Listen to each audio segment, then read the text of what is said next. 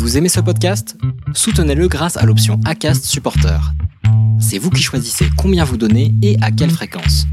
Cliquez simplement sur le lien dans la description du podcast pour le soutenir dès à présent. Salut à toutes et à tous, soyez les bienvenus dans le Racing Café, incroyable, ça fonctionne, voilà, comme on vous l'a dit, euh, un petit peu sur Twitter, un peu aussi dans le chat juste avant, on a mis quelques coups de peinture, voilà, par-ci par-là, on a refait, on a un peu marouflé tout ça, et voilà, un Racing Café tout nouveau, tout beau, tout propre, et j'espère que cette icône va s'afficher au milieu, parce que si ça ne marche pas, c'est littéralement 17 ans de ma vie qui partent pas en facile fumée. à faire, mais Merci c'est Jacques bien Lafritte joué. pour le follow, ça commence bien. Jacques Lafritte, putain, merde. Ça commence très très fort les amis. hein. Ça commence sur les chapeaux de roue. Euh, mesdames et messieurs, pour ce, ce Racing Café, donc exceptionnellement un mercredi. Évidemment, d'habitude, on ouvre le jeudi, mais là, on se dit, voilà, les, les cafés rouvrent, et ben voilà, on devait être évidemment de la partie. Euh, J'espère que vous allez bien avec moi, évidemment, comme d'habitude, l'ami Manu, comment ça va? Eh ben, Bah, salut, Michael, salut à tous. Écoute, ça, va très bien. Euh, un programme chargé ce soir avec le week-end qu'on a passé et celui qui arrive. Et oui, oui, il semblerait qu'il y ait quelques petites choses, hein, quelques petites choses sympathiques qui se préparent euh, sur le front des, des sports méca. Et puis l'ami Axel est évidemment avec nous pour parler notamment de MotoGP. Il s'est passé un petit quelque chose aussi euh, ce, ce week-end.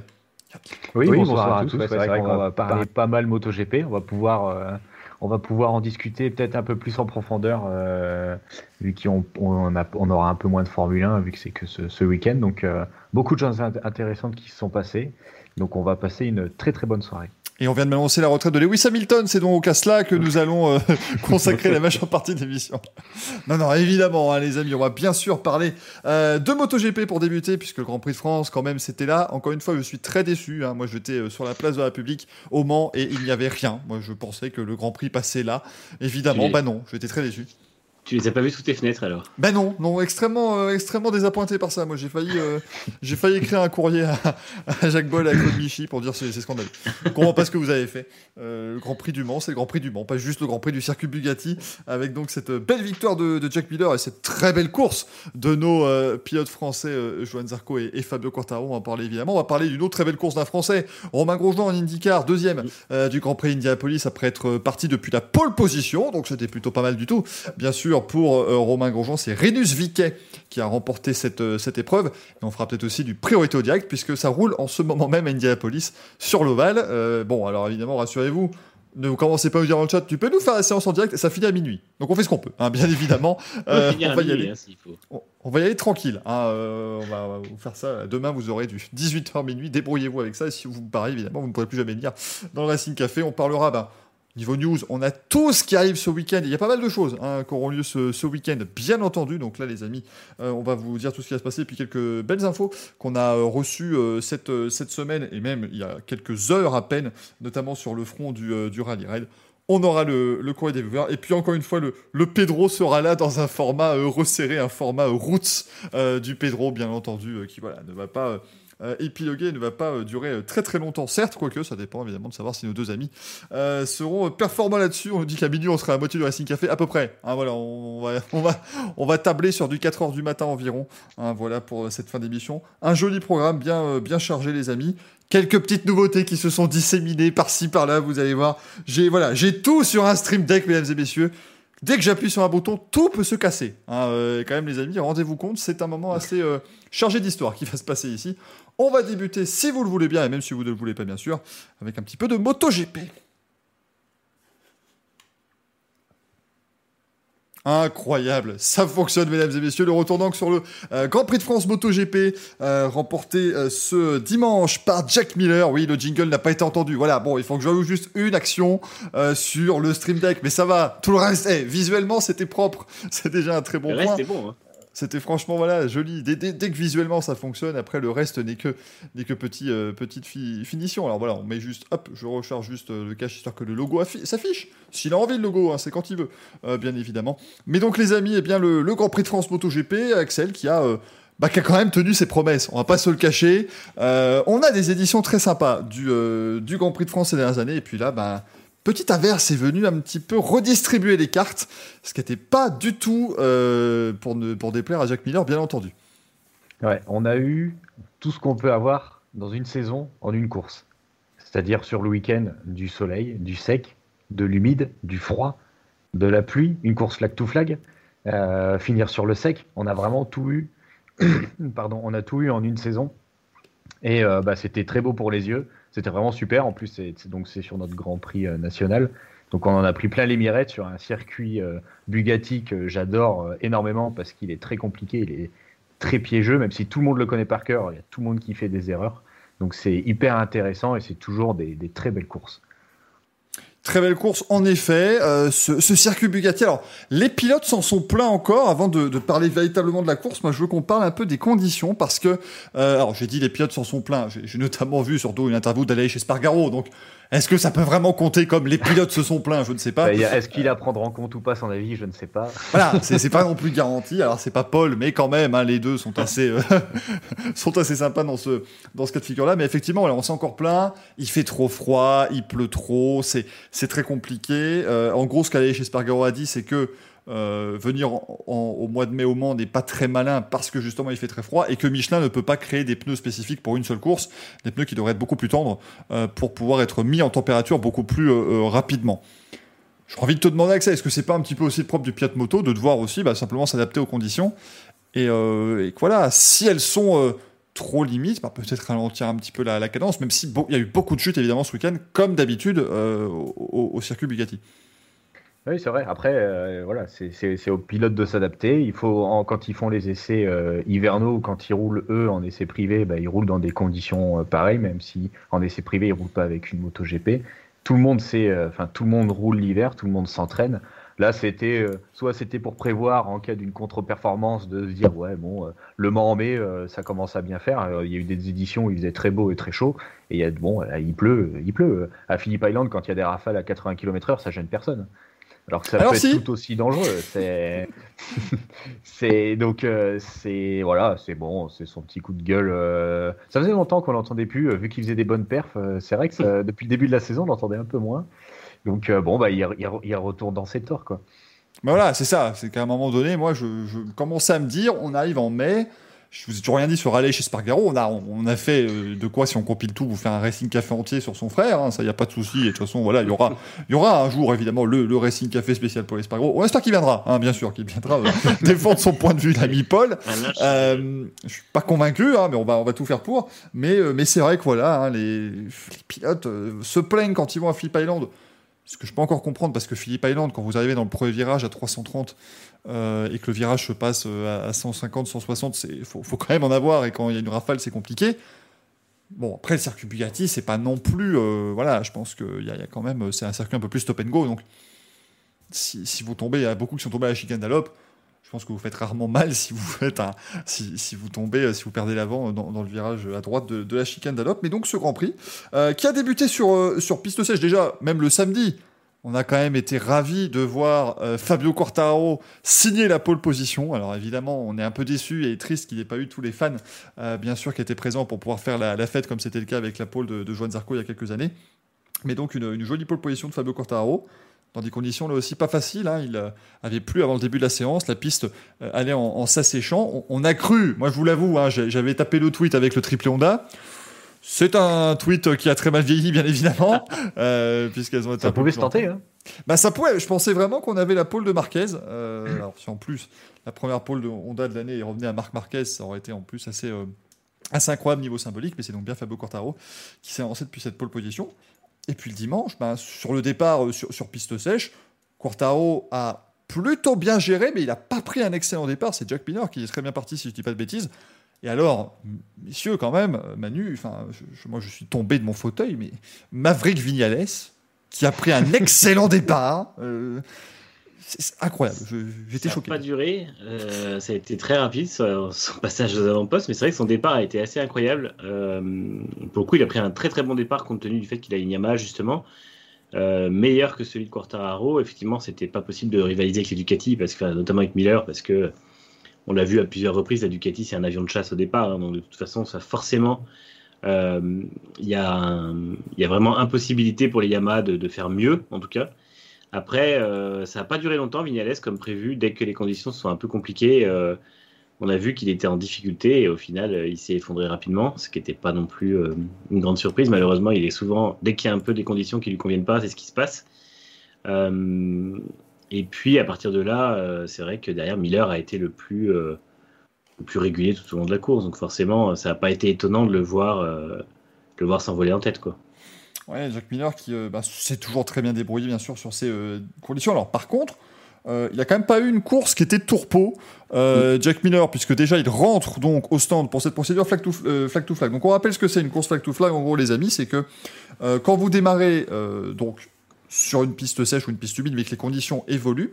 Euh, là, notamment, quand vous démarrez sur le sec, à un moment donné, donc, euh, la piste devient humide, et quand il pleut, la direction de course agite un drapeau blanc euh, avec, avec une croix rouge indiquant aux pilotes qu'ils ont le droit maintenant de passer au pneu pluie et donc, ils ont le droit de changer de moto. C'est pour ça que vous avez eu un grand balai de changement de moto dans, dans la voie des stands. À l'époque, euh, ben, qu'est-ce qu'on faisait? On, arrêtait la course, puis on redémarrait après avoir tout changé. Mais il y a quelques années, on s'est dit, écoutez, on va faire un truc plutôt sympathique. On va mettre euh, deux motos réglées différemment. Comme ça, ce sera plutôt, plutôt chouette. Donc, Jack Miller, il rentre au stand. Il oublie complètement d'activer son limiteur de vitesse. Ça, c'était un petit peu bébête de la part du, pilote australien. Du coup, il récolte deux euh, long lap penalty, j'ai lu dans le chat tout à l'heure, est-ce qu'on est, d'accord pour dire que la pénalité de Miller n'en est pas une? Moi, pas vraiment, parce qu'il a été pénalisé. C'est pas de sa faute, il a été plus rapide que tout le monde après, et que même en ayant perdu ces 2 euh, secondes et demie, 3 secondes peut-être qu'il a perdu sur ses longues laps, il a quand même dominé le, Grand Prix. On, a, vu que. on, a, vu que Bagnaia en a pris un aussi et que ça a été plus compliqué pour lui. Je pense que Miller, euh, en fait, c'était après que la pénalité soit pas suffisante pour le faire perdre, bah ça c'est pas pas le problème des, des, guillemets, des autorités. Euh, il a été assez bon pour justement surmonter cette, cette pénalité. Donc pour moi, il n'y a pas a pas de a pas de problème avec la pénalité infligée. Elle était à la hauteur de la de l'erreur faite. Donc euh, donc ouais non pour moi c'est pas c'est pas choquant. Moi, j'étais surpris des commentaires de, C8, notamment. C'était euh, c'était Laurent Régal euh, et, Louis Rossi qui commentaient le, mm. Grand Prix euh, pour la chaîne gratuite du groupe Canal. Et Louis Rossi n'arrêtait pas de dire bah, écoutez, voilà, Quartaro est parti. De toute façon, Miller, il y a ces deux longues laps. ça... Et, moi, j'avais l'impression que dans sa tête, c'était des drive-through, enfin des ride-through, mm. on dit ça comme ça en moto. Comme s'il allait perdre 40 secondes. Et, mais, mais pour moi, il n'y avait pas du tout.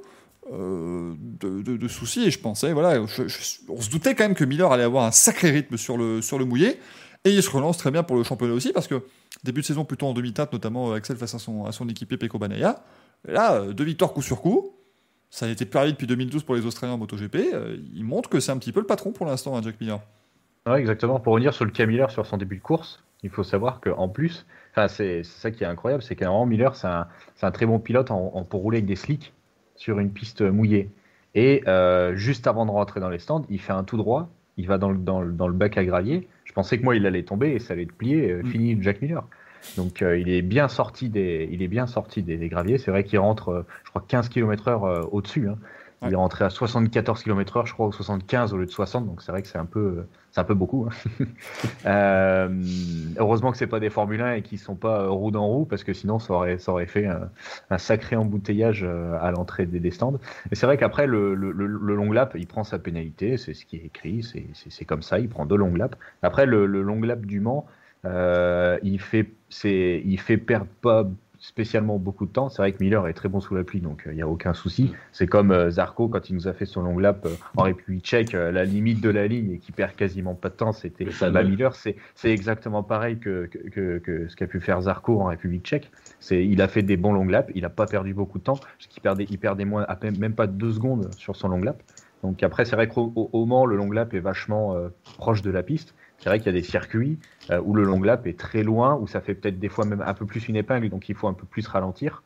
Euh, là, c'est vrai que ça suit quand même vachement la courbe, donc on perd pas, euh, pas beaucoup de temps. Après, il a pris sa pénalité. Il aurait très bien pu chuter sur le long lap parce que la piste est peut-être moins bonne, etc. On ne sait pas. En tout cas, il a pris sa pénalité. Il a très bien roulé. C'est un excellent pilote. On peut pas, peut pas lui enlever ça. Exactement. On peut pas. Voilà. J'ai lu des commentaires disant que Jack Piller, voilà, oui. C'est pas, enfin, c'était quasiment pas logique qu'on gagne après deux pénalités, mais en même temps, voilà, hein, c'est, euh, ça fait partie de la course. Acosta part des stands avec 10 secondes de retard, il rentre tout le monde, il gagne. Voilà. c'est du, pilotage. Après, on sait que, euh, que les Yamaha n'étaient pas, ne, sont pas en forme sous la pluie. Lynn Jarvis l'a encore dit au micro de Canal le matin pendant le warm-up, c'est dès qu'il pleut, les Yamaha ne sont pas présentes comme les Suzuki. Donc, est-ce que c'est un petit syndrome du, du 4 cylindres? euh, en ligne euh, par rapport au Ducati euh, Honda qui était vraiment performante sous la pluie. je crois que c'est Louis Rossi qui l'indiquait. ou non, Sylvain Gintoli, je crois, que les Ducati, de par leur moteur, tournent plus serré et ça permet de, maintenir la gomme un peu plus chaude que pour les Yamaha et les Suzuki. Qu'est-ce que ça a vraiment joué? Mais c'est vrai qu'il y avait vraiment entre le sec et, piste humide mouillée, il y avait une différence sur les Yamaha, c'était incroyable. C'est que sur le sec, par exemple, quand euh, c'était donc vendredi les essais, donc le matin il pleut, les Yamaha doivent être 16, 18, 20, 21 en, en première séance, mais vraiment le, fond du fond. L'après-midi fait sec, ils sont les quatre pilotes dans le top 10. Donc c'est vrai qu'il y a, il y a Lynn Jarvis l'a indiqué, il y a vraiment un truc à régler sur les, pour les Yamaha sous la pluie. Et euh, c'est pour ça que Miller est revenu énormément sur Quartararo, parce que la Yamaha n'est pas bonne sous la pluie. Quartararo l'a annoncé lui-même ne pas être un, un, un, excellent pilote sous la pluie. Morbidelli l'a annoncé aussi. Euh, et Vignales, on l'a très bien vu. Les premières gouttes, ça a fait P5 et euh, P12. Donc euh, c'est vrai que c'est une dégringolade. Donc je pense qu'à mon avis, les pilotes Yamaha se sont dit ce qu'ont pas fait les pilotes Suzuki. S'il pleut, tu roules 3-4 secondes moins vite et tu restes sur tes roues, tu vas chercher des points, tu vas chercher la ligne. Et euh, c'est ce que euh, c'est ce que Fabio a très bien fait sur cette course. Il est resté sur sa moto, il a cherché ses points, chose que certains autres pilotes n'ont pas fait. Alors on va donc parler de la course d'Alex Rins, bien évidemment, en détail maintenant. Voilà, pour, hein, pour une fois, ça décharge. À sa décharge, il y a les deux Suzuki qui sont tombés. À sa charge, par contre, il est tombé en sortant des, enfin, à la sortie des stands. Mais euh, il est tombé deux fois. Donc voilà, ça c'est un peu plus compliqué pour euh, Alex Rins, euh, bien évidemment. Mais c'est vrai que il termine dixième derrière Iker Lekona. Les, les KTM qu'on, alors, j'allais dire les KTM qui ont bien marché. Non, pardon, les KTM de Tech 3 qui ont bien marché parce que Daniel Petrucci finit cinquième pour ce qui est de Brad Binder et de et, de, Miguel Oliveira, c'était nulle part euh, voilà, de, A à Z, mais en tout cas, euh, ils, font, ils font 5 et 9 hein, chez Tech 3, donc ça, ça fait plaisir parce que c'est vraiment pas une année euh, facile pour, l'écurie française. et donc Jack Miller qui s'impose devant Johan Zarco. Alors, Johan Zarco qui partait 14e sur cette grille de départ, enfin, qui s'est retrouvé très très loin plutôt après le départ, Johan Zarco. On pensait quand même qu'il allait pouvoir nous faire quelque chose de pas mal. Et puis alors un départ, mais alors raté dans les, dans les grandes largeurs malheureusement euh, par le pilote français, mais une remontée. Mais alors, celle-là, elle est à montrer dans les écoles. Euh, il, termine à 4 secondes de Jack Miller. L'écart était quand même de 16-17 secondes à un moment donné de l'épreuve. Euh, il a été incroyable, Joan Zarco. Et moi, j'avoue que j'étais un peu inquiet parce que je le voyais tourner ses tours de, folie. Alors, on sait qu'il est très efficace et bon dans ces conditions un peu humides. Mais je me suis quand même dit, attention Johan, faut pas faire l'erreur à vouloir être un petit peu trop beau sur le Grand Prix de France. Et finalement, bah, pas du tout. Il a été impeccable. Extraordinaire, Johan Zarco. Bah, il montre qu'il est en confiance sur les mm. Il, montre, il montre que cette moto lui va euh, super bien, qu'il est en confiance dessus, que c'est un excellent pilote. Je pense que s'il le sentait pas, il, il, serait roulé, il aurait roulé un tout petit peu euh, moins vite, peut-être 5 euh, dixièmes moins, moins rapide autour. Là, c'est vrai qu'il loupe complètement son départ. Alors, comme on disait en off, je ne sais pas si c'est son départ qui loupe ou s'il loupe par exemple le premier freinage et s'il freine un peu avant tout le monde, s'il se fait bloquer. Euh, j'ai pas pas prêté euh, forcément attention à son départ. C'est uniquement arrivé au virage au virage 5 quand ça redescend euh, que là bon, on le voit au fin fond et merde qu'est-ce qu'il a fait et c'est vrai que sur le coup ça m'a un petit peu fait chier pour être vulgaire parce que je me suis dit putain mais il passe à côté il est, il, est, il est au top partout et là il, était au top tout le week-end et il se loupe sur ce, sur ce début de course. Finalement, euh, euh, il y a eu la pluie, chose qui va très bien, et il le sait et il est super bien remonté. Il a fait une très belle course, vraiment super propre, pas d'erreur. C'était euh, du grand Zarco et, et cette année, bah, il est là. Grâce à, grâce à cette belle course, il revient dans le titre. il a pris des gros points sur tout le monde et c'est vraiment super bien pour lui. Ah, il est troisième hein, du championnat pour l'instant, Joan Zarco. Euh, championnat mené par, par Fabio Quartaro, dont on va parler juste après aussi, parce que deux, deux Français sur le podium du Grand Prix de France, c'était quand même assez incroyable. Euh, mais effectivement, voilà, Joan Zarco, on peut justement malheureusement se dire que ce départ l'a un peu, l'a un peu voilà, handicapé sur le reste de la course, aussi le fait d'avoir été un peu coincé derrière Nakagami. Euh, Manu, je te vois euh, hocher la tête et, faire la moue. Bah, je sais pas s'il aurait pu aller chercher Miller, parce que je pense que Miller, une fois en tête, a quand même pas non plus été obligé de rouler aussi vite qu'il le pouvait. Alors peut-être qu'avec la pression, il aurait pu le faire tomber. Bon, après, on réécrit pas l'histoire non plus. Et euh, Miller me semblait vraiment très fort. Je trouve que là, il a pris une autre dimension. Euh, on sent que sa victoire à la, course d'avant l'a libéré. Euh, ce week-end, il a vraiment pris la course en main et il a montré une solidité sur la moto qu'il n'a pas toujours montré. Donc, je ne sais pas si Zarco aurait gagné. C'est sûr qu'il aurait peut-être potentiellement plus, plus chassé Miller, mais peut-être que lui aussi serait tombé. Donc, au final, on ne sait pas ce que ça aurait donné. Par contre, c'est vrai que la, remontée de Zarco, tout le moment où la piste séchait, c'était absolument le, rythme qui tenait, c'était complètement dingue. Sa remontée notamment sur Quartararo a été, été vraiment exceptionnelle et s'il arrive à faire d'autres perfs comme ça dans l'année, je pense que la victoire va forcément finir par arriver parce que au bout d'un moment, il n'y a, rien qui s'y oppose quand on voit le, rythme qu'il a et, euh, et l'aisance qu'il a avec la moto. Quoi. Surtout qu'il a fait le bon choix à pluie en partant en médium-médium. Ouais, en plus. En médium-médium pluie, sachant que Quartaro avait un soft à l'avant, médium à l'arrière pluie, de mémoire, et Miller avait l'inverse. C'est ça. Donc euh, il, forcément, il, je pense qu'à mon avis, il se doutait que ça allait sécher sur la fin de course.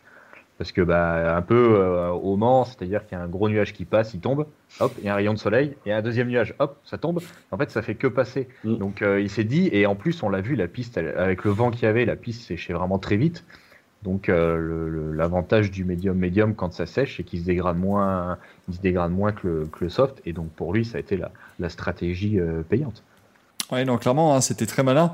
C'est vrai que c'est le problème du Grand Prix de France au mois de mai, en fait. Voilà, c'est-à-dire que ça ne fait pas une très belle pub pour l'Office de tourisme du Mans. Hein, ne, venez pas ici, de toute façon, il pleut tout le temps. Ouais, mais après, pour les courses, hein, parce que si, si je dis pas de bêtises, euh, la Dorna a récompensé le Grand Prix de France pour le, étant le, meilleur Grand Prix l'an dernier. Ça se trouve, cette année, ils vont encore l'avoir. Donc, euh, bah, finalement, euh, quand, il faut qu'il monte. Non, non, c'est vrai. c'est le petit tacle que je mets, mais c'est pas, c'est pas un tacle vis-à-vis de ça. C'est plus une récompense et une félicitation de dire que euh, voilà, le Grand Prix de France, faut le dire, c'est un événement qui est extrêmement bien organisé euh, par Claude Miché et toutes les équipes. Et, euh, et d'ailleurs, ils se sont portés volontaires pour en accueillir un deuxième cette année, si jamais évidemment l'une des courses de, de fin d'année devait se retrouver annulée, ce qui est possible. Et, moi, je dirais pas non. Alors, allez chez Spargo, il viendra me dire, écoutez. On n'est pas content nous, de, quand on vient en mai, maintenant vous, vous faites revenir en septembre. Qu'est-ce que c'est que ce bordel? On veut un Grand Prix de France en août, c'est pas dur. Euh, à mon avis, c'est ce qu'ils vont se dire au, briefing des pilotes, mais euh, c'est extraordinairement bien organisé. C'est l'un des Grands Prix qui a quand même l'affluence euh, la plus élevée de l'année. Il euh, faut dire que sur les trois jours, je crois qu'on dépasse les 300 000 spectateurs à certains moments et on est à plus de 100 000 euh, entrées payantes le, dimanche. On dépasse les 250 000 plutôt, je pense, sur les trois jours, mais plus de 100 000 entrées payantes le dimanche quand évidemment on laisse rentrer les gens euh, sur, sur le circuit. Il y a d'ailleurs des, petits malins qui ont été très inventifs hein, sur comment se, se placer au bord de la piste. Notamment, c'était assez sympa. Et il y a eu euh, une image super, c'est quand euh, Fabio Quartararo le euh, mercredi et Joan Zarco le jeudi matin sont arrivés au circuit. ils ont été accueillis par une marée humaine. Alors oui, évidemment, le terme de marée humaine n'est peut-être pas très correct en, période actuelle de pandémie, mais ça a été le cas. Ils, ils étaient accueillis par justement tous les motards qui ont quand même fait le déplacement et qui ont tenu à aller saluer leur, leur pilote. Et ça, c'était quand même vachement chouette. Même si, euh, voilà, il semblerait que du côté de la, préfecture, on ait quelques dents qui aient grincé, mais bon, voilà. Hein. J'étais pas dedans. Je vous le dis, j'étais pas là. Je, tiens à le dire tout de suite. on t'a vu, hein. On t'a vu. on m'a vu. On t'a fait Fabien Fabien C'était évidemment moi, avec cette magnifique perruque. Euh, on dit test PCR du lundi matin positif. Non, non, mais je pense que voilà, après, ça, ça prouve aussi qu'on peut, on peut faire voilà, des, événements et les, les, régler comme il faut. Et on espère que euh, s'il y a un nouveau Grand Prix de France cette année, on pourra refaire rentrer une jauge. J'en avais 5000 personnes l'année dernière. Et euh, que si euh, on devait attendre 2022, bah, qu'on puisse retrouver un petit peu cette ferveur, cette ambiance si particulière du, Grand Prix de France. Pour vous dire, quand vous avez une pole de Joan Zarco, par exemple, ou de Fabio Quartaro, c'est la folie totale dans les tribunes. également, quand Valentino Rossi fait des bonnes perfs Autant vous dire que là, le huis clos n'était pas finalement une mauvaise idée, euh, bien, euh, bien évidemment. Euh, mais donc derrière Joan Zarco, bah, on a Fabio Cortaro, deux Français sur le podium du, Grand Prix de France. Alors Fabio, qui a fait, je pense, ce qu'il a pu, très clairement, avec les conditions, avec la moto dont il, dont il disposait sur ce coup-là. Un petit peu triste. Alors, beaucoup n'ont pas compris la pénalité. tu nous l'expliquais souvent, Axel, notamment avec les limites de la piste, plutôt dans ce cas-là, mais en général, en moto GP, c'est soit tout blanc, soit tout noir, mais il y a rarement des zones grises. Et donc là, même si Quartaro il perd du temps au stand, évidemment, parce qu'il il se, il se trompe, en fait, il range sa moto dans le box de Maverick Vignales et de donc faire le tour de la moto de Vignales pour prendre la sienne. Il perd deux secondes et demie euh, à peu près à ce moment-là, mais à un moment donné, il n'a pas respecté le règlement. La pénalité est logique. Oui, la pénalité est logique, c'est écrit. C'est écrit, c'est c'est pas parce que euh, bah, ça se bagarre pour la tête qu'on va euh, qu'on va laisser passer. voilà, c'est le règlement, c'est comme ça. Après, finalement, il a perdu un peu de temps. Euh, il a pris un long lap, mais finalement, euh, même s'il n'avait pas pris cette pénalité, le résultat pour moi aurait été le même pour lui. Il aurait fini P3. Comme on a dit tout à l'heure, ça, n'aurait rien changé à la course comme pour Miller avec ses pénalités. Moi, ce, que je trouve vraiment, euh, bizarre, c'est comment il a pu se tromper. Parce qu'il il sait où est son box, il sait où il se gare constamment. Alors, est-ce que il s'est précipité et il a vu le premier truc bleu, il a foncé dessus? Est-ce qu'on lui a mal indiqué? Euh, Ou est-ce qu'il a vu tous les mecs prêts euh, sur la première moto, à savoir celle de Vignales, et il s'est dit bah c'est bon, ils m'ont mis en premier et Vignales il est derrière. C'est vrai que c'est une incompréhension, une incompréhension totale de savoir en, pas qui a fait la faute, mais qui a pu faire la petite boulette. est-ce que c'est Fabio qui s'est précipité ou est-ce que l'équipe était un petit peu moins organisée que les autres pour faire, pour faire cette erreur? Vas-y, Je pense à penser que c'était une erreur de sa part, dans le sens où, à mon avis, les minutes qui ont précédé la rentrée au stand étaient des minutes hyper tendues, avec les conditions mm. qui changeaient, beaucoup de stress, beaucoup de concentration, vraiment à redoubler d'efforts. Et je pense que quand il rentre au stand, il y a un côté un peu soulagement où il relâche un peu pour se, se remettre en, en, condition pour la suite, parce qu'il faut changer de, d'état d'esprit en sachant que la moto est plus la même, en sachant que les conditions vont être différentes, que le pilotage va être différent qu'il va falloir redoubler de prudence parce que la moto sera quand même plus. Euh, enfin, ils, démarreront avec une moto qui sort des stands, ce que n'a pas fait Alex Rins. Du coup, forcément, euh, c'est un peu plus compliqué et je pense qu'il y a cette espèce de moment où il se vide un peu la tête et on voit des fois en F1, ça arrive aussi qu'il se gourde de, de boxe. Et je pense que le passage au stand est toujours un moment où il y a un peu de, relâchement et bah là, ça s'est traduit comme ça. Alors après je vois pas, euh, avec le temps perdu, je vois pas trop l'intérêt de mettre une pénalité, même si c'est le règlement. Mais, euh, bon, ah, ouais, comme tu dis, je pense que de toute façon, sur la course là, ça aurait pas changé.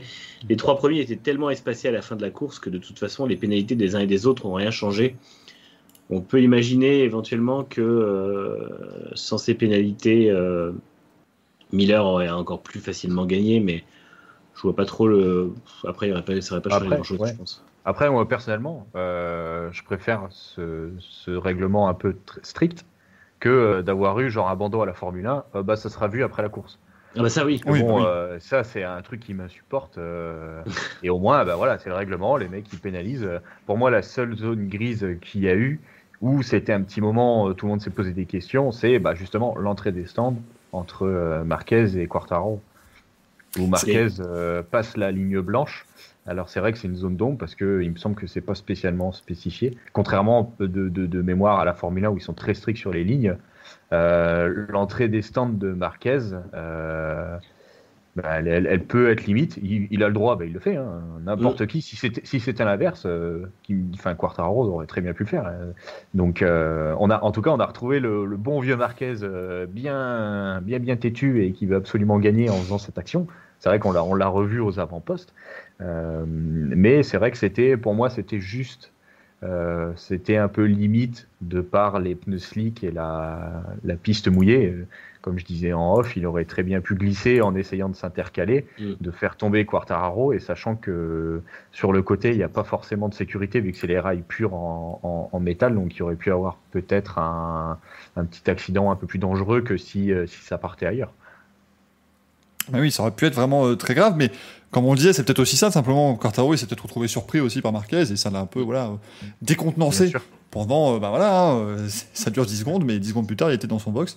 Et, et donc, cette, voilà, cette petite petite erreur. Euh, c'est aussi un nouveau règlement depuis quelques années hein, sur ces courses flex to flex qui doivent maintenant garer leur moto en V. Euh, parce qu'à l'époque, qu'est-ce que faisait notamment Marc Marquez? Il garait la moto à côté de l'autre, il sautait, il posait même pas un pied à terre, c'est limite, il enjambait l'autre directement, c'est extraordinaire.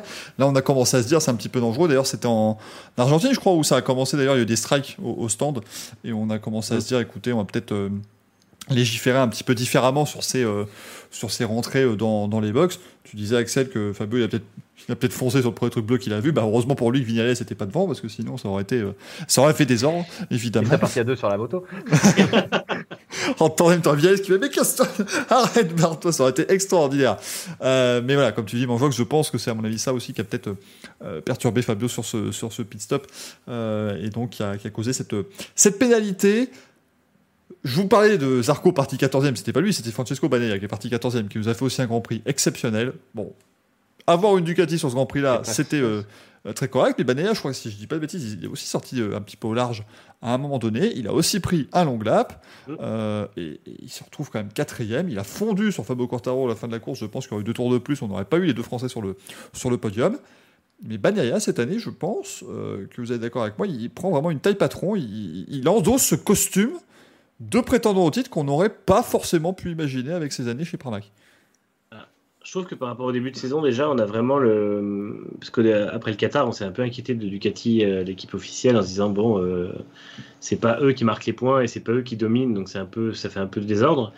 là, on voit que les deux sont au, rendez-vous maintenant devant, et c'est vrai que Bagnaia, depuis, depuis après le Qatar, justement, ça a commencé vraiment à aller mieux.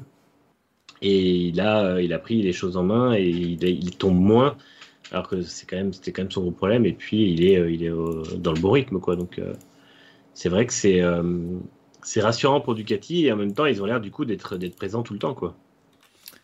Bah, oui, hein, c'est après Bagnaia, pour moi, il, même si au Qatar, c'est forcément, on a vu euh, Pramac euh, devant, mais euh, au Qatar, Bagnaia, il fait, il fait P3, après il fait P6. C'est plus, c'est son plus mauvais résultat P6 depuis, depuis le début de la saison. Après, il fait deuxième place. Bon, il a toujours pas, il a toujours pas sa victoire, mais c'est vrai que Ducati est présent. ils sont d'ailleurs au championnat constructeur, ils sont repassés devant, devant Yamaha. Championnat par équipe aussi, ils sont en train de tout, de tout, de, de, de rouler sur tout le monde. Donc euh, ils, sont, ils sont présents. Euh, Bagnaia a fait une énorme remontée, même si on l'a pas beaucoup vu à l'image, comme plusieurs pilotes, par exemple euh, Alex Marquez, même Petrucci, mm. les, les on peut le citer aussi, hein, qui sont partis du fond de la grille, qui sont remontés. Enfin, c'est des belles remontées, pour eux c'est des très bons points. mais c'est vrai que Bagnaia, bah, gros, gros, prétendant au titre, pardon, ce qu'il n'a pas pu faire l'an dernier, donc euh, c'est intéressant, intéressant à voir la suite entre Miller et Bagnaia, même si c'est deux pilotes qui sont très calmes euh, et, très posés, mais ils veulent tous les deux gagner. Et puis à un moment, ben, est-ce que du, euh, il va pas avoir de consigne d'équipe, hein, ils vont se battre pour la course, mais il faudrait pas que ça, que le titre s'approchant, que ça puisse gêner un des deux sur certaines courses ou si par exemple ils vont se chamailler pour une place. Ah, chez Ducati, de toute façon, ils ont goûté hein, aux, consignes de course, aux consignes d'équipe, euh, notamment en Malaisie, avec euh, quand Lorenzo menait devant euh, sous la pluie. Lorenzo, que t'as dire Non, des consignes, quelles consignes? Non, il vient dépassé, c'est tout. Donc bon, voilà. Après, peut-être que euh, Bagnaia et Miller ont la tête un peu moins dure qu'un Lorenzo ou qu'un Andrea Lionel à l'époque. Qui sait? On verra comment ça va évoluer. bien sûr pour cette équipe, cette équipe officielle Ducati. je voulais aussi qu'on parle des amis de Marc Marquez parce que alors oui, Marc Marquez est tombé deux fois en course, certes, mais Marc Marquez a quand même mené la course, euh, ce qui était quand même assez, euh, assez bien. Alors, moi, je vous l'avoue, quand j'ai vu que ça, allait être un petit peu comme ça, euh, conditions un petit peu humides, je me suis dit, allez, une petite pièce sur Marquez, ça serait pas bête parce qu'on sait qu'il excelle dans les conditions comme ça de, de, course en flag to flag.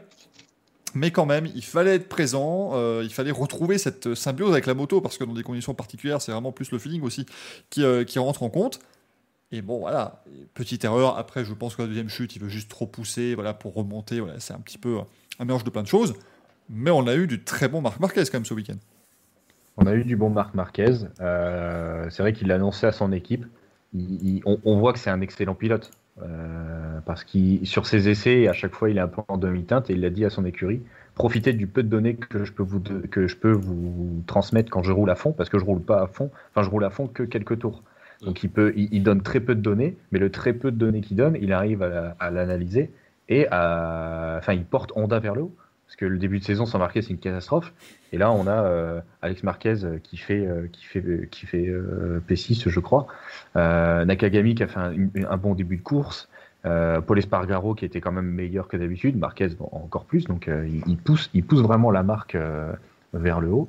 C'est vrai que le voir premier, quand il flottait, je me suis dit, mais il va aller la gagner, c'est incroyable. On, s'y attendait pas, euh, surtout avec ses déclarations à, Gérèse où il, où il, a, il disait, oui, je me suis fait peur. Là, il se retrouve P1. Bon, par contre, il en prend une belle euh, à la sortie du raccordement. Il prend un bois et ça, et finalement, il se relève. Il roulait deux secondes plus vite mm. que la tête de course. Il remontait comme une balle. Je pense que du coup, bah, il a un peu surpiloté, ce qui lui a engendré la deuxième chute, qui l'a contraint à l'abandon. Mais c'était un, un excellent Marquez. Alors ça me fait penser que la photo que j'ai mise notamment là sur cet écran, les amis, vous voyez qu'il manque euh, l'aileron avant gauche, on va dire, sur cette, euh, sur cette Honda. Donc ça risque fort d'être après euh, justement cette, cette chute au raccordement. Virage extrêmement piégeux aussi hein, sur, sur le circuit Bugatti, donc c'est pas, c'était pas surprenant de, de, le voir partir à la faute là, mais effectivement, voilà, Marc Marquez qui mm. est revenu. Alors, bon, il commence à être gentiment distancé au championnat quand même, même si évidemment, ça serait totalement fou qu'il vienne récolter un nouveau titre de champion du monde faut quand même euh, l'envisager, on ne sait jamais, ça reste l'un des, plus grands pilotes que, la Terre ait connu au niveau du MotoGP, donc on peut toujours euh, imaginer un, grand exploit de sa part. D'ailleurs, au niveau du championnat, les amis, c'est donc Fabio Quartaro qui est en tête actuellement. Il possède un point d'avance sur Pecco Bagnaia, donc autant vous dire que ça va être chaud. Et je pense que chez Ducati, quand ils ont vu qu'il y a un deuxième Grand Prix en Autriche cette année, ils n'étaient pas déçus. Euh, nos amis de chez Borgo Panigale. Euh, Johan Zarco, donc troisième à 12 points, Jack Miller est quatrième à 16 points du leader. Maverick Vinales c'est encore cinquième à 24 points, ce qui est quand même toujours exceptionnel, sachant qu'on a, on l'impression toutes les deux semaines de vous dire que à quel point Marc Vinales a fait une mauvaise course. Bah écoutez, oui, euh, voilà, Marc Vinales ne finit mais il a encore à moins d'une victoire euh, de Quartaro en tête. Se dirige-t-on encore vers une saison un peu comme 2020, saison où tout le monde va être devant et où ça va se jouer peut-être plus à la régularité plutôt qu'au coup d'éclat? On ne peut que l'espérer parce que c'était quand même vachement sympa euh, l'an dernier. N'oublions pas aussi hein, les, les, pilotes Suzuki, le champion du monde entier de Joan Mir est sixième du championnat. Bon, Alex Rins est douzième. Qu'est-ce que vous voulez? Ouais, Rins, euh, c'est. On va finir par mettre le son du multiplex dès qu'il fait une chute. C'est ça. Euh, parce que c'est. Mais je sais pas, euh, je sais pas pourquoi il chute autant. Mm. bon là, d'accord, ok, c'est la pluie, mais il fait quand même deux chutes. Ça commence à devenir un petit peu compliqué pour lui et c'est pas. On le dit tout le temps, mais c'est pas normal de tout le temps tomber. Non. Je sais, sais pas, pas, pourquoi il. Je sais pas. Je sais pas. C'est, y a, en fait, on a quasiment même plus d'explication. Non, il y a fait, le problème, c'est qu'il tombe, dans toutes les conditions et dans toutes les circonstances sans qu'il y ait de. Un coup, c'est parce qu'on voit qu'il surpilote. Un coup, là, je sais pas ce qui lui arrive. C'est le seul à sortir des stands sans être prudent. Je dis, il sort des stands, il fait 200 mètres. Premier virage, la moto, elle est par terre. Enfin, deuxième. Et, euh, et c'est, un vrai problème parce que c'est un moment où ils sont justement censés être hyper prudents. On voit que tout le monde est au ralenti. Il y a que lui qui tombe. Et. Euh, alors je sais bien que les conditions sont difficiles, mais c'est vrai que ça fait, à force, on peut plus vraiment l'excuser, on peut plus vraiment trouver des, des, raisons à ça, donc euh, c'est assez inquiétant. Après, je reviens juste deux secondes sur Honda. Euh, moi, ce qui m'inquiète vraiment avec Honda, c'est qu'il va falloir qu'ils se remettent en question parce que euh, ils ont quatre pilotes, il y en a trois qui sont quand même normalement pas des peintres, mais on voit que la, marque est totalement dépendante de Marquez en fait, donc c'est pour eux c'est inquiétant parce que déjà malgré tout, il, continue beaucoup à tomber et c'est pas impossible qu'il se reblesse. Euh, et en plus, euh, forcément, il n'a pas encore le feeling qu'il faut, donc euh, le feedback est pas là. Et même s'il progresse, comme tu dis, ça va un gros groupe à l'avant avec beaucoup de pilotes et il n'aura pas les moyens de sortir de ce groupe-là constamment, surtout s'il n'est pas aidé. Si à chaque fois il se retrouve face à deux Ducati ou face à deux Yamaha ou face à deux Suzuki quand elles sont va tomber, euh, forcément il y aura un, problème pour lui de, de, de, faire face à ces équipes qui auront plus de pilotes que, que Honda. Euh, Nakagami est sporadiquement aux avant-postes, euh, Marquez, son frère, n'y est pas. Espargaro, on n'en parle même pas, il a du mal à, rivaliser avec les LCR une fois sur deux, donc c'est un problème que Honda va devoir résoudre et c'est un problème que Honda va devoir résoudre vite parce que s'ils ne peuvent pas faire de résultats quand Marquez est, pas là, euh, il va falloir qu'ils revoient la façon dont ils s'engagent en MotoGP et dont ils, développent le, programme. C'est bien de développer autour d'un pilote, surtout Marquez, mais euh, il n'y a pas de, il a aucun filet de, sécurité quand Marquez n'est pas là. Et, euh, l'image qui montre d'eux, c'est pas quelques victoires ou même quelques belles paires de Marquez qui va la faire oublier pour l'instant, parce que le début de saison est vraiment catastrophique. Ouais, bah, je pense que la, la, la, saison, euh, pour moi, elle va, elle va continuer comme ça. On va peut-être avoir, euh, comme on le dit, un ou deux, un ou deux coups d'éclat de, de Marc Marquez, peut-être une petite belle perche de Nakagami sur la fin de saison, mais euh, la moto, elle n'est pas au niveau. Elle n'est pas au mm. niveau. c'est bien, oui, être devant en, en essai libre, c'est sympa, mais ce qui compte, c'est la course. Et il bah, n'y a personne. Il n'y a, a, personne qui sait rouler cette moto. et du coup, bah, ils sont le, seul, le, limite, le, meilleur pilote sur Honda, euh, c'est Bradle. C'est le pilote remplaçant. C'est le mm. seul qui fait des, c'est le seul qui comprend cette moto.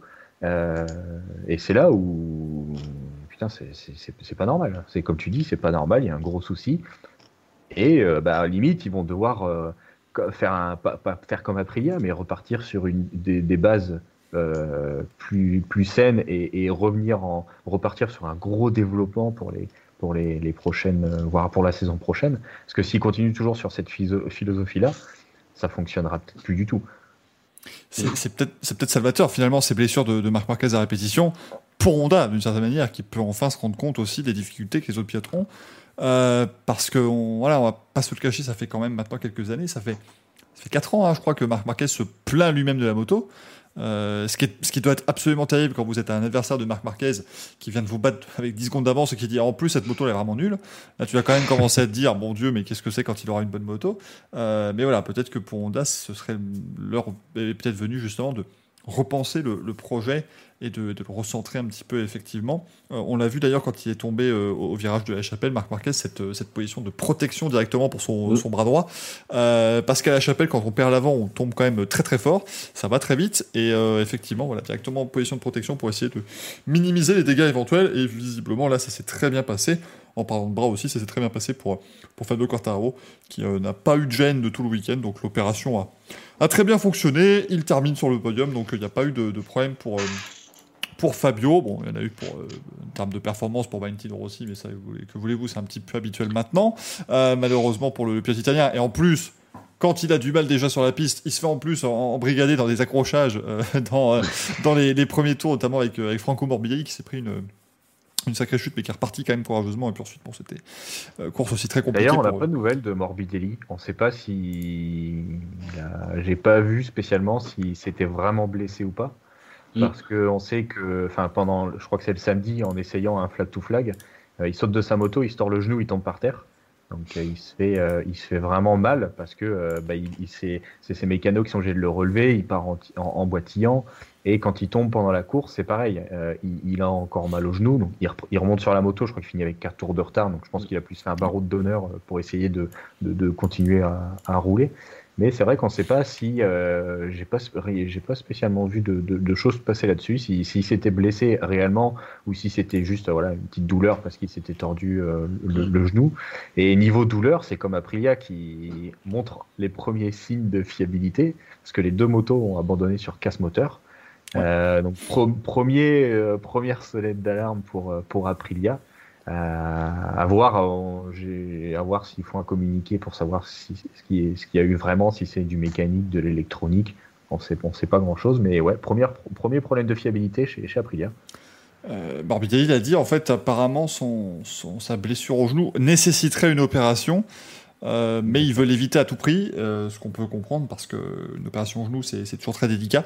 Même pour un pilote de MotoGP qui peut rouler Mm. avec euh, avec un pied dans le plâtre, ça reste quand même compliqué de se faire opérer du genou. Il dit en gros voilà donc l'opération pour l'instant est hors de question même si elle serait utile, mais des blessures de ce type peuvent aussi être résolues avec un simple travail musculaire, nous, nous dit-il sur des propos repris par, par Paddock GP. Donc voilà, peut-être qu'ils peuvent un peu euh, voilà, essayer de, de refaire les, les choses, mais euh, c'est vrai que ça n'aide pas quand euh, tu tords le genou en, en descendant de ta moto. C'est euh, vraiment pas, euh, pas pratique. hein. Il y a un ligament Mm. apparemment peut-être qu'on aurait, lâché. Salvadori quand même en, en- en Q2, ça c'était la grosse, la grosse cote. Pour Aprilia, ça c'était incroyable. Et, euh, Ah, il a et Spargaro, tirait la gueule. hein. Mais Oui, Oh, oui, voilà. mais ça, après voilà. Ah, ça- il- ah, ça s'est vu. Hein. Ah, il était pas content. Hein. Oh. Après, c'est, c'est- après, moi, je suis vraiment content pour Savadori parce que bah, il a été parachuté là euh, l'an dernier euh, comme ça.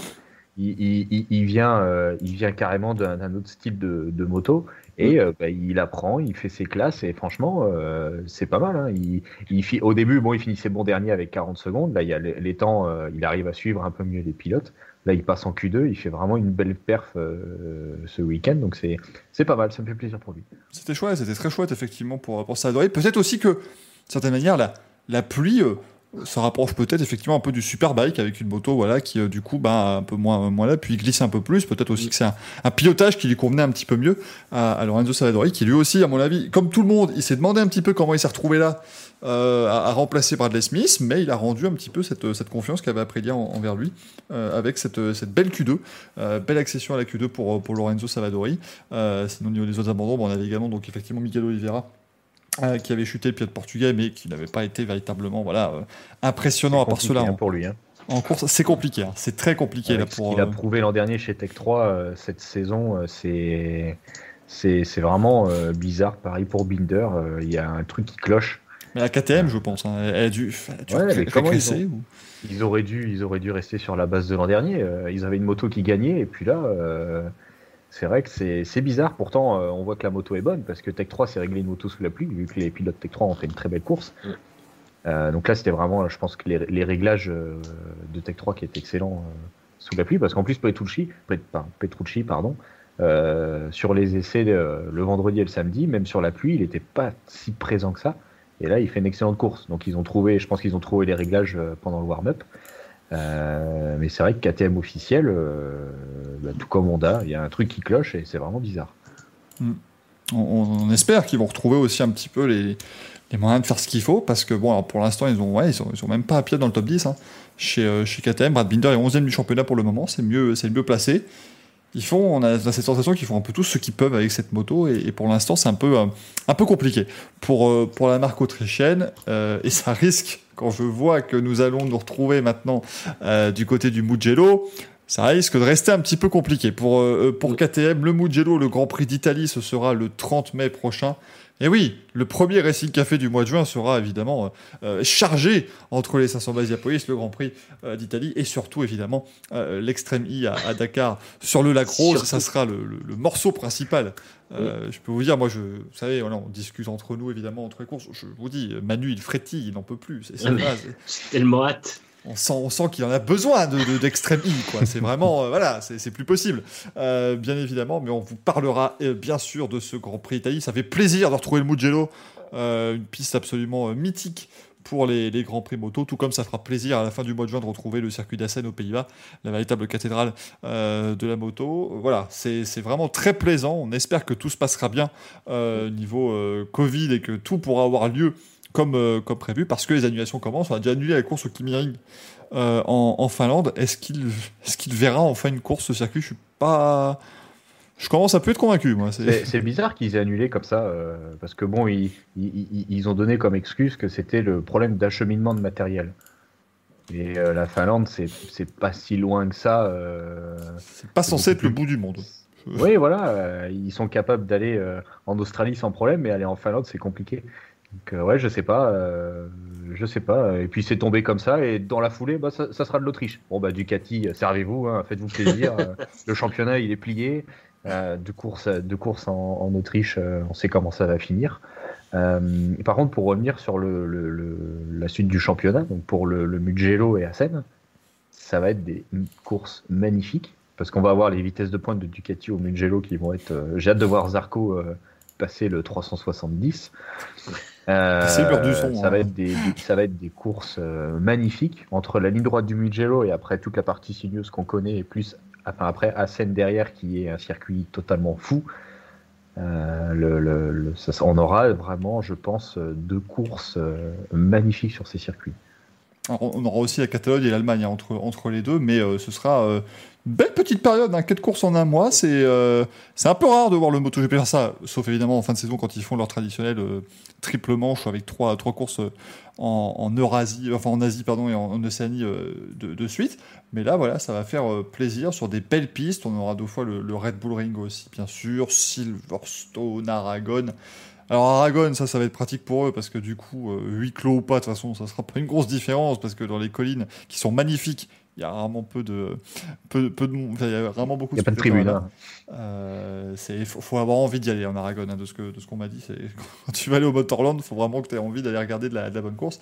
Mais du coup voilà on a encore pour le moment 19 euh, euh, manches au, au, calendrier. On espère que ça va rester évidemment euh, au maximum à ce chiffre là voilà pour la, la moto les amis. On va maintenant passer si vous le voulez bien à l'autre sujet un petit peu chaud du week-end à savoir l'IndyCar bien évidemment. Normalement euh, qu'est-ce que, j'ai fait encore avec mon Stream Deck Qu'est-ce que j'ai foutu euh, contre mes Stream Deck? Voilà, tout va bien. On va donc pouvoir parler maintenant un petit peu euh, d'IndyCar et on va encore parler de pilotes français. Bah oui, c'est plutôt sympathique.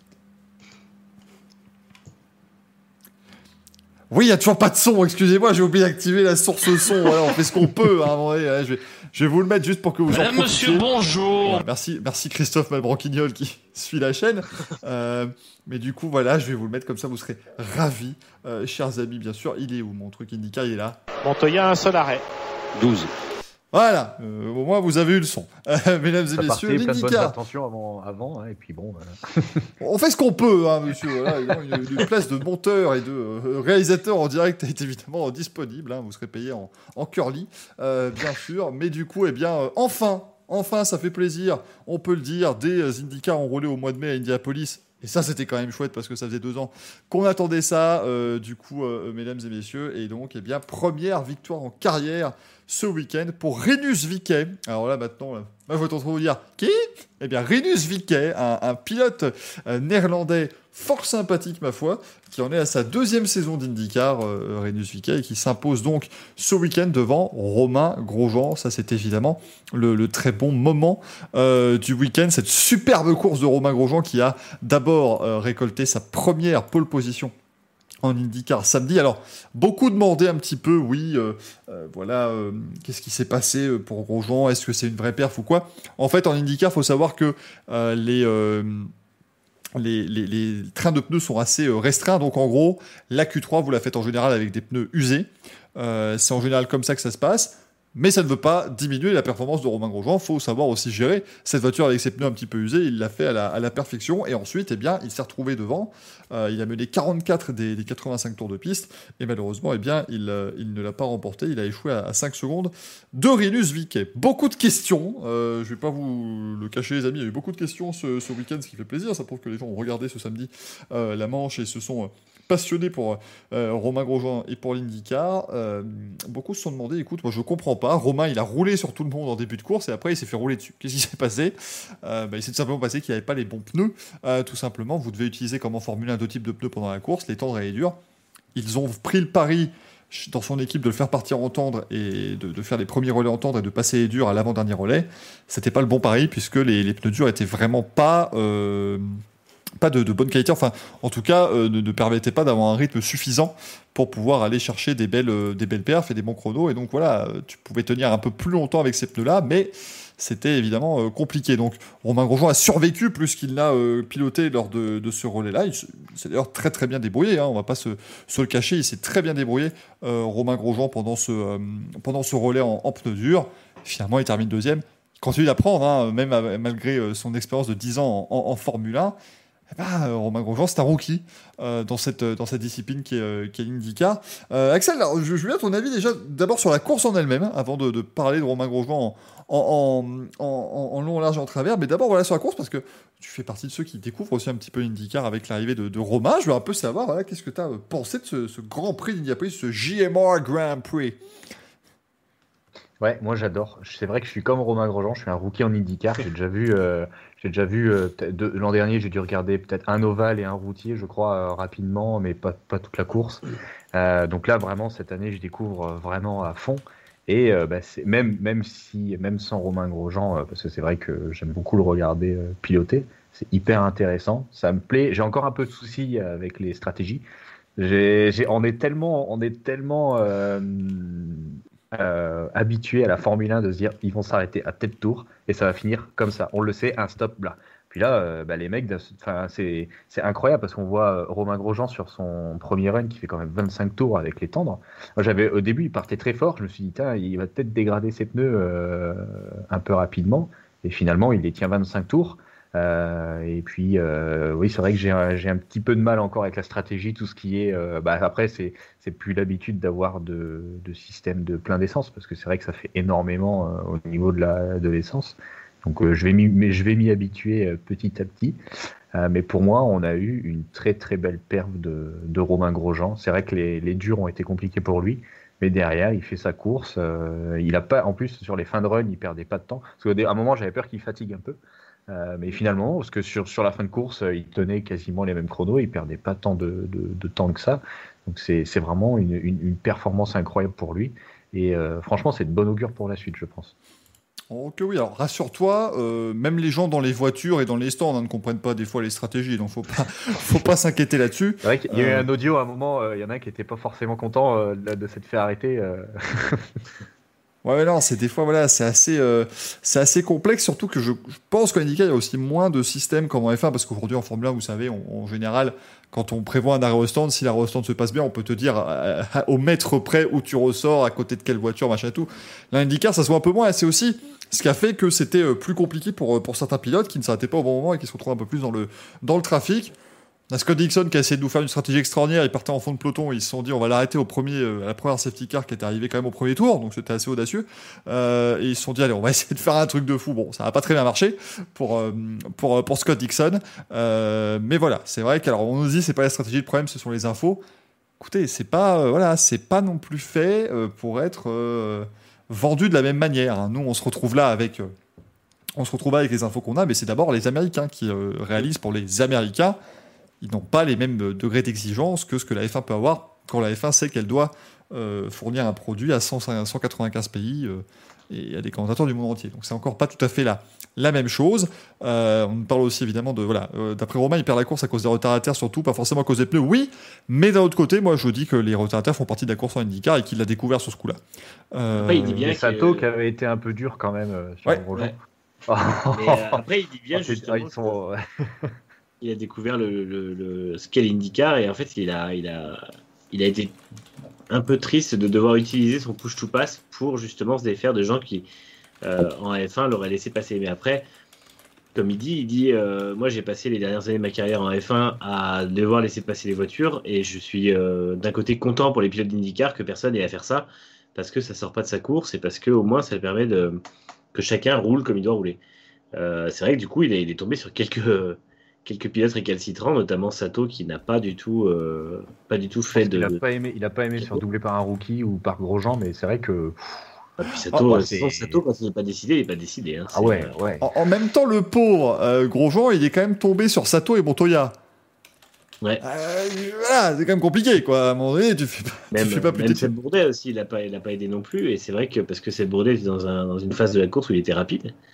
Et, euh, et c'est le jeu. Mais bon, après, de toute façon, euh, ça ne l'a pas aidé parce qu'il avait plus de push to pass. Mais quand on voit le rythme de Viquet, à partir du moment où il dépasse Grosjean, qui a les pneus, euh, qui a à ce moment-là des pneus moins performants, euh, on voit le, rythme de Viquet sur le dernier relais de la course. Grosjean avait beau être rapide et régulier, c'était pas suffisant pour, pour soutenir ce rythme-là. C'est vrai qu'il fait un très beau premier relais en le faisant durer longtemps. Il retrouve du rythme sur la fin de son premier relais, du coup ça lui permet de faire durer plus longtemps.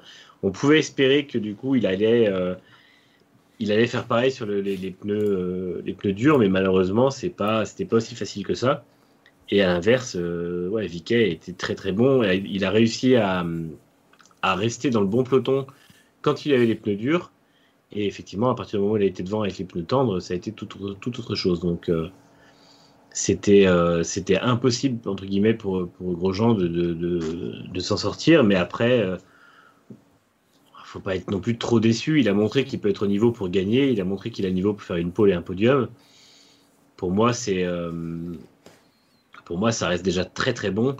Et entre guillemets, il se rassure en sachant que maintenant, sur les autres circuits, à partir du moment où il aura le bon feeling dès le début du week-end, ça a été le cas euh, à, Indianapolis ce week-end, il aura les moyens d'aller chercher euh, directement des bonnes perfs, à savoir le Fast Six en, en qualif et le podium en course. Après, effectivement, il faudra faire la dernière marche qui sera de gagner, mais il y a, la saison est longue et il aura le temps. Donc, euh, globalement, ça reste quand même très positif pour lui. Et à l'inverse, pour nous, euh, en tant que spectateurs, le, le championnat est vraiment bien lancé avec cinq vainqueurs différents, donc euh, ça laisse espérer une très belle saison à venir. Et- Ouais, et surtout que, pour- je, me, je me permets vu que je, je connais, je suis encore un, un rookie aussi, mais par contre c'est son, son écurie au niveau des mécanos, je trouve qu'ils sont peut-être un petit peu plus lents au niveau des arrêts que, que, que les pointes, et surtout que moi je tiens à saluer sa perf parce que quand on voit, on a, on a eu la chance d'avoir énormément de on-board avec Pagenot, Mm. et, et, et, et c'est là où vraiment moi je, on voit que c'est quand même vachement dur de piloter une IndyCar parce que Pagenot qui est quand même un, un, un, un- un ténor de l'IndyCar. Euh, purée, euh, tain, faut, la voiture, faut la tenir, quoi. C'est, enfin, il y a beaucoup de corrections à faire. C'est vraiment très dur à tenir à la voiture, on a l'impression. Et de, par rapport à une Formule 1 où, en fonction des circuits, c'est vraiment super coulé. Et, l'IndyCar, c'est, ouais, c'est, pas une voiture facile à rouler. Donc de voir euh, Grosjean faire cette perf, c'est vraiment pas mal. Et pas de direction assistée en IndyCar, on le rappelle aussi. hein, donc, il faut avoir des bras euh, sacrément costauds. Simon Pajot nous, avait- nous en avait parlé quand il était venu nous rendre une petite, euh, une petite visite. La très bonne nouvelle pour Romain Grosjean, c'est qu'on y revient sur ce circuit Indianapolis, Ouais. euh, puisqu'on y revient le 14 août prochain. Après, donc, ça, c'est pas mal. Il y a, il y a Xoens qui dit Ma seule déception, c'est de me dire que l'Indy, est la piste la plus adaptée au pilote de F1 car vibreur plat et piste plate. L'avantage, c'est que Grosjean a montré déjà dès Barber qu'il arrive à s'adapter à des pistes qui n'ont rien à voir avec la F1. Barber, il a du mal à gérer les pneus. Ce qui n'a l'air de plus être le cas aujourd'hui, mais hormis ça, il fait une super qualif, il est juste au port du, Fast 6 et il fait un top 10 en course. Donc j'ai tendance à penser que l'expérience venant en plus, c'est pas des circuits qui vont lui poser problème. Je le vois vite s'adapter à des Road America ou à des Laguna Seca sans souci. Euh, et je pense qu'il va, il va se retrouver rapidement dans le, bon rythme, même à, ce niveau-là. Donc, euh, ce sera, ça ira sûrement encore mieux quand on reviendra à Indy, mais je pense qu'il ne va pas falloir attendre Indy pour que ça aille déjà bien. Et on ne sait pas, même peut-être des Détroit, qui reste pourtant un circuit assez atypique, puisque très bosselé, euh, et puis circuit urbain, donc qui sera juste après l'Indy 500. peut-être qu'il arrivera à, à, faire des belles perfs. Après tout, il n'était pas non plus complètement largué à Saint Pete. Euh, où, son résultat est un peu décevant, mais au final, il a réussi à batailler quand même dans le peloton. Donc, euh, et, ça, ne paraît pas être problématique. Et il aura deux courses hein, aussi à Détroit, donc euh, voilà, pour, pour, bien, bien prendre la mesure de, de toute cette piste. là, c'est un petit peu relâche hein, pour Romain Grosjean, puisque sa prochaine course, ce sera le 12 juin, bien évidemment on va quand même parler du vainqueur, notre ami Rinus van Kantout, le néerlandais, qui s'est renommé en Rinus Vika, et c'est pas mal finalement. Je pense que les Américains le, remercient largement. C'est un peu comme Jean-Carl Vernet à l'époque, quand il roulait en Indy Lights et qu'il a remporté le titre en, Indy Lights d'ailleurs. Euh, il s'était fait renommer JK. Il avait dit, oh, on juste prendre les initiales, ça marche bien. Voilà, c'est pareil, Rinus Vika, voilà, euh, c'est euh, son, son, nom comme ça. Rinus Vika, première victoire en IndyCar, c'était sur ce circuit qu'il avait déjà signé son premier podium l'an dernier. Alors voilà, Vika, ça reste ce pilote vraiment pour l'instant capable du pire comme, euh, comme du meilleur parce que euh, ça, évidemment, les Américains se sont fait plaisir de vous le rappeler. Oui, vous savez, oui, il roule avec un doigt cassé. Hein, il s'est cassé le doigt avant le début de la saison dans un terrible accident à Indianapolis. On vous l'a montré 17 fois à peu près pendant la course, euh, l'accident sur l'ovale. Donc, donc voilà, hein, toujours cette, cette belle perf de, de Renus qui, qui roule d'ailleurs actuellement avec une voiture aux couleurs du Bitcoin. Me demandez pas comment on est arrivé là. Hein.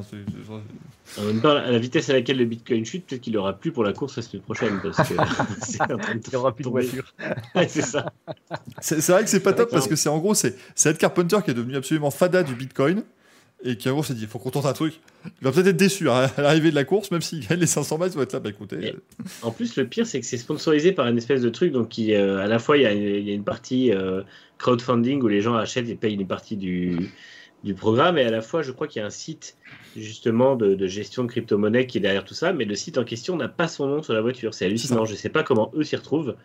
Euh, alors est-ce que c'est justement par les, investissements faits euh, en fait c'est le site c'est le site qui euh, dit on veut pas se mettre on veut pas mettre un site en avant parce qu'évidemment ouais. crypto-monnaie on peut en acheter sur 53 plateformes différentes à peu près.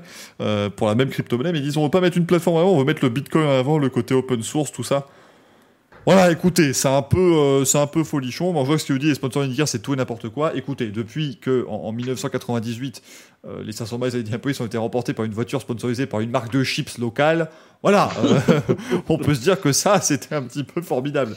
mais, mais bon, voilà, Rinus Viquet qui, qui, prouve quand même qu'il a une sacrée pointe de vitesse. va falloir compter encore sur lui également à la fin de ce, ce mois-ci parce que on voulait vous parler de ce qui s'est passé ce week-end, mais on ne peut pas en même temps euh, ne pas vous parler. Déjà, on l'évoquera plus dans la news, mais euh, ne pas évoquer ce qui va se passer à partir de ce week-end. Je vous rappelle que ça roule actuellement, hein, là tout de suite, euh, priorité au direct. Alors attendez, parce que c'est quoi déjà le, lien du live timing Actuellement, mesdames et messieurs, et eh bien voilà, en tête des essais Indiapolis, c'est c'est le, live timing PT hein, qui, qui, mène pour l'instant. Pourquoi est-ce que je vais tenter un truc sur l'IndyCar en même temps? Quelle idée? Du coup, moi, en attendant, j'ai une question. Euh, je ne sais pas si, ça avait déjà été parlé auparavant, mais est-ce que vous pensez que l'IndyCar va euh, changer au fur et à mesure? Je parle changer euh, de termes de diffusion ou de peut-être changer certaines choses parce que on sait que c'est bah, on sait que c'est très américain, mais là on a quand même sur le podium un néerlandais et un français. est-ce que vous pensez qu'ils vont, oui voilà, est-ce que vous pensez qu'ils vont peut-être s'ouvrir? Est-ce qu'ils vont euh, changer certaines choses? Euh, Et après, c'est vrai que par contre, moi, le truc qui m'a vraiment mis, enfin, pas un malaise, mais qui m'a gêné, c'est le podium. C'est, enfin voilà, le, podium, enfin voir la voiture qui monte et tout, c'est cool, mais voir les parents qui arrivent, en faire des, on dirait qu'ils en font des tonnes. Et c'est vrai que moi, j'ai pas l'habitude de voir ça. Je sais pas si c'est comme ça toutes les courses, mais je trouve que c'est, c'est, moi, ça me, ça m'a pas, ce podium-là, ça m'a pas beauté du tout. Euh, et euh, donc, je sais pas si, si c'est une première ou si c'est toujours comme ça. Il n'y a pas de. Ça va changer? Il y a une cérémonie, mais c'est pas euh, sacralisé comme l'est la Formule 1. Donc Non. c'est américain, c'est la bonne franquette. Donc Et encore là, c'est un peu plus sacralisé à Indy parce que justement, il y a la- l'ascenseur pour la voiture et tout ça où il faut un peu plus un truc visuel. Mais c'est vrai que sinon, il y a certains podiums en IndyCar qui sont un peu pétés ou sur un bout de coin du paddock, on met euh, trois marches avec euh, un, trophée à rendre et puis c'est tout. Quoi. Ils n'ont pas ce côté. euh, ils ont pas ce côté justement, on célèbre les trois premiers comme en Europe. Mais moi je veux Euh, Ouais, moi j'en ai un peu. Enfin, honnêtement, l'ascenseur à Indianapolis, je, je comprends que c'est voilà, euh, petite lubie, la petite folie de Roger Penske qui s'est dit allez, on va mettre un ascenseur, ça va être formidable. Moi, F1, je suis désolé. Euh, mais il y en avait un à l'époque, mais c'était Mm. pas encore tout à fait pareil. Mais là, le fait de vouloir à tout prix faire monter la voiture, moi je suis désolé, ça m'enlève tout. Là, là, le 30 mai, devant 175 000 spectateurs, il y a quelqu'un qui a gagné 500 miles Indianapolis, il va garer la voiture. On attend que ça monte. Voilà. ça monte, ça monte, ça monte. Et c'est même pas quand ça monte le problème, c'est qu'après, il faut la retirer la voiture. Et c'est là que c'est le plus long. Et c'est terrible. Et euh, moi, moi, quand, quand Sato a gagné l'an dernier, je me suis fait chier à attendre qu'il soit content sur sa voiture. C'est terrible. Euh, donc ça, c'est un peu le problème. Pour la question de l'international, en, en vrai, euh, il y a eu des, des volontés, et ça je le tiens euh, de, de source sûre, puisque c'est quand même le patron de l'IndyCar en personne qui me l'a dit, Euh, il y avait de la volonté vraiment d'étendre l'empreinte internationale euh, jusqu'à ce que Roger Penske arrive. En gros, voilà, c'est jusque euh, fin 2019, le- la volonté était vraiment de, de, de pouvoir euh, commencer à même voilà, envisager potentiellement des courses de nouveau à l'étranger, mais ça c'était c'était pas Mm. encore tout à fait chaud. Euh, on envisageait peut-être un retour en Australie à San Force Paradise. Mais par contre, une fois que euh, Roger Penske est arrivé, ce qui n'est pas forcément une mauvaise idée non plus, il a dit écoutez, on va déjà essayer de se recentrer sur, sur nous, va- parce que, à mon avis, il est arrivé, il a dit écoutez les gars, on est regardé par un million de personnes sur les États-Unis entiers, on va peut-être essayer de faire augmenter ça d'abord, avant de penser à, à ce qui pourrait voilà, être un peu plus international. Mexique, le Canada, on dit. Alors, le Canada, je vous rappelle, les amis, euh, ça roule hein, au Canada. Pas cette année, puisqu'ils ont dû annuler l'épreuve de Toronto à cause de la pandémie, mais il y a une épreuve IndyCar au Canada chaque année. hein. déjà, ne, ne- ne l'oublions pas. Euh, mais, mais voilà, pour l'instant, ils vont déjà essayer de recentrer quelque chose. C'est déjà bien. Ils ont un, un- un peloton extrêmement international. Euh, faut pas justement faire les erreurs du kart à l'époque. Euh, parce que le kart à l'époque, c'était quand même extraordinaire. Ils allaient partout dans le monde. Mais enfin, les écuries, quand elles revenaient d'Assen aux Pays-Bas et qu'elles ont vu la facture, elles se sont dit bah écoutez, euh, ça va être compliqué cette affaire quand même. hein. Quand, quand vous pensez que le kart à une époque, c'était quand même 75 000 personnes dans les tribunes à Long Beach et 27 000 personnes devant leur télé, euh, aux États-Unis, hein, je, je parle, pas, Mm. pas, pas, pas au Mans. Donc euh, voilà, c'était euh, compliqué. Je pense qu'il faut vraiment voilà, y, aller, y aller tranquille, essayer de consolider le championnat. Euh, parce que dans la tête de beaucoup de personnes, c'est les 500 bases Indianapolis et c'est tout. Et c'est un petit peu vrai. Pas, pas se le cacher. C'est un petit peu ça. Et on va vous parler en long, large, en travers des 500 miles, même ce soir, parce que c'est évidemment la course principale. C'est la plus grande course automobile au monde. Et le nombre de viewers qui vient de chuter drastiquement. Euh, mais, mais voilà, il faut évidemment en parler. Mais très belle course ce week-end. J'avoue que moi, je suis pas hypé par le circuit routier Indianapolis d'habitude. Parce qu'on a eu des processions. hein. Je peux vous dire qu'on a eu des courses qui étaient très très longues. Mais là, euh, très très chouette. La, la voiture aussi euh, joue beaucoup depuis 2018 à nous euh, proposer des, des chouettes courses sur cette piste de, de Indianapolis Motor Speedway. Alex Palou qui termine troisième aussi, le premier vainqueur de la saison, toujours leader du championnat. D'ailleurs, si je dis pas de bêtises, alors c'est encore Dixon. Attendez que je vous dise pas de, de grosses. C'est encore Dixon, mais de quelques points devant son équipier Palou. Euh, Joseph Newgarden est quatrième, Graham Rahal cinquième. Simon Pagenaud qui finit sixième, une belle course de Simon Pagenaud vraiment euh, qui a été voilà euh, incisif et qui a fait vraiment ce qu'il fallait ce week-end. Alexander Rossi septième, Scott McLaughlin huitième, le pilote qui a été triple champion en, en supercars en Australie. Scott Dixon qui arrive quand même à nous foutre 4 aérostands et à finir 9ème. Ça, c'est bon. Écoutez, voilà. hein, Encore une fois, le, bonhomme est un génie. Euh, D'ailleurs, Scott Dixon, euh, petite euh, statistique, s'il mène, je crois que c'est 85 tours aux 500 miles cette année, il devient le pilote qui aura mené le plus de tours dans l'histoire des 500 miles d'Indianapolis. Et ça, c'est quand même une stat assez incroyable. Excellent. Ouais. En fait, ce qui, ce qui m'impressionne aussi avec Dixon, c'est que c'est euh, là ce- cette année, on voit que la jeune génération prend vraiment le pas sur l'ancienne. Et en fait, c'est le seul qui, qui tient la, la baraque et qui résiste. Parce qu'on voit que Power a de plus en plus de mal. On voit que les, les, les pilotes de l'ancienne génération sont vraiment bousculés par les nouveaux. Et on voit que Dixon, non, il est toujours euh, qu'en face de lui, il y ait euh, des euh, Power, Bourdet, ou qu'il y ait des, ensuite New Garden ou Rossi, puis des. Palou, euh, Vicky, tout ça, bah, en fait, la seule constante aux avant-postes, c'est Dixon. Donc, euh, c'est vrai que c'est vraiment hyper impressionnant. Euh, comme disait LFB euh, dans son live avant-hier soir, il disait c'est un peu, un peu comme Hamilton, c'est jamais très agréable de le voir gagner parce que bah, quand il gagne, c'est juste qu'il est parfaitement devant et qu'il a, qu'il a tout fait comme il fallait et qu'au final, c'est une victoire souvent nette et sans, sans conteste. Mais par contre, c'est vrai que c'est le seul qui aujourd'hui résiste à, à, tous les changements et à toutes les, arrivées de pilotes. Donc pour l'instant, ça reste le favori pour le titre malgré les nombreux nouveaux candidats qu'il y a. Alors, euh, je vous ai parlé euh, de, Deacon. Graham finit cinquième en 4 héros aussi. Hein. donc, euh, lui, c'était une très très belle course, hein, ce, ce week-end. Marcus Ericsson termine dixième euh, dans Will Power. Ryan Hunter, on nous dit Hunter a disparu. Non, il est douzième, Ryan Hunter. Oui, c'est pas, pas top, mais ouais, il a mené 4 tours, c'est bien. Ryan Hunter qui a quand même du mal depuis quelques années. Sébastien Bourdet, lui, a terminé 19e. Juan Pablo Montoya, 21e. Mm. Voilà, parce qu'on a un peu parlé lundi. on, on critique beaucoup euh, beaucoup, beaucoup, euh, comment dire, euh, Jimmy Johnson depuis son arrivée en IndyCar. Écoutez, il a été pour moi meilleur que Juan Pablo Montoya. Donc à un moment donné, voilà, c'est quand même pas rien. Montoya qui de toute façon était là, lui en, en total, il était juste là pour que son, son équipe prenne un petit peu la, la, confiance avant les 500 miles au niveau notamment des, des, des, arrêts au stand et de la mécanique pure sur, sur la voiture. Mais bon, euh, le gaillard a été quand même assez inexistant, hein, euh, Juan Pablo Montoya. Il finit quand même, bon, 21ème, c'était pas euh, extraordinaire pour lui. Jack Harvey aussi, qui a malheureusement eu un, problème avec cette, cette crevaison. avec ce, problème en, montant à la roue à droite, je pense que c'était pour lui. Hein. La course, très clairement, c'était pour moi le, meilleur vraiment sur cette journée, mais malheureusement, problème, ça c'est aussi le, lot de ces petites équipes. Hein. Il a beaucoup la poisse depuis le début de saison. Un coup, c'est une casse moteur, un coup, c'est un problème au stand. C'est dommage parce qu'en fait, on se rend compte que c'est un des rares qui était devant tout le temps. Il était devant au Texas aussi, il a fait, il était aux avant-postes, il était devant euh, à Barber, à Saint Pete, il était encore devant là, donc euh, c'est dommage, il va pas falloir que ça se répète longtemps parce que ça pourrait lui coûter au moins une chance de gagner le titre, alors que euh, pour l'instant c'est le gros outsider et que c'est lui qui était qui est un des plus impressionnants devant. Je trouve que niveau pilotage, il est là depuis l'an dernier, je trouve qu'il a vraiment explosé, je le trouve vraiment bien meilleur. Et il est tout le temps là en qualif aussi, il est en course, il est régulier, il est solide il arrive à bien appliquer les stratégies qu'on lui propose. L'équipe n'en fait pas des mauvaises, donc c'est dommage de voir qu'il y a quelques grains de sable comme ça qui viennent se, mettre, mais qui coûtent super cher en fait en, termes de points. Quoi. Mm.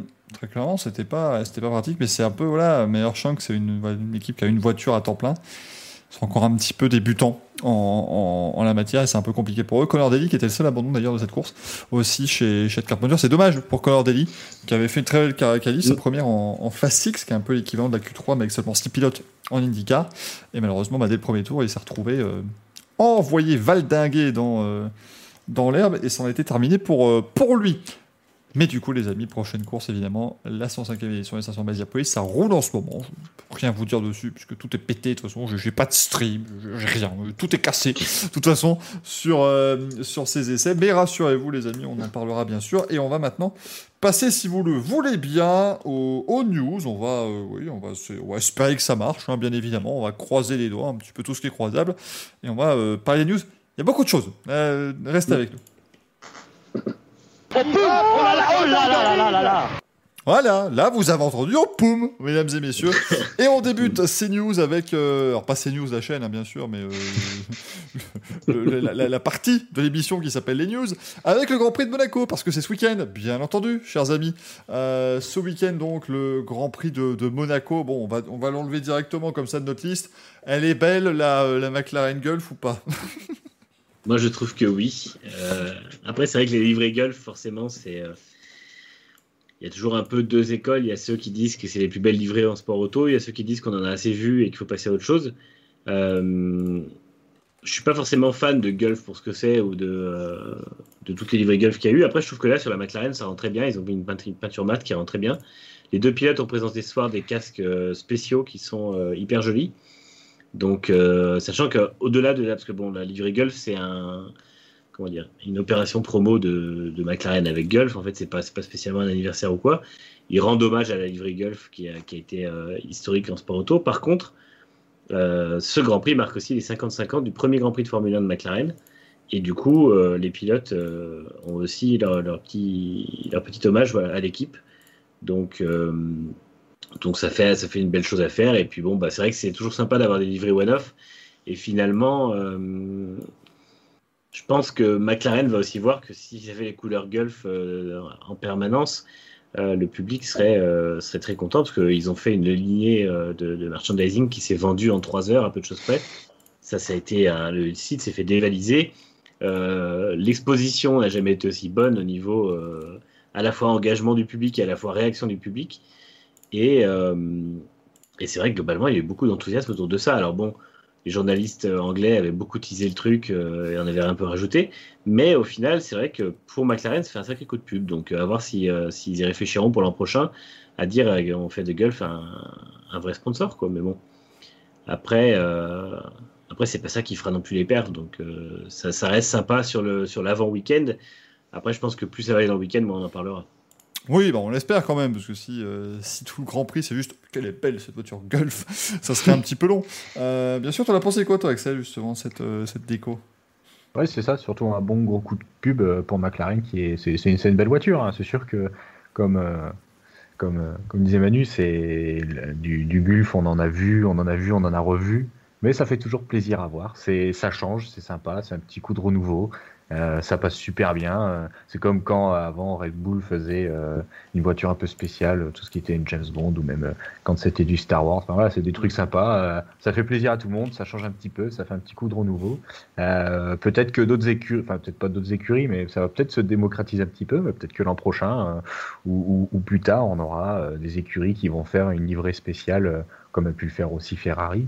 Donc non, c'est toujours sympa, ça fait parler d'eux. Et du coup, bah, ça fait vendre des pulls. c'est ça.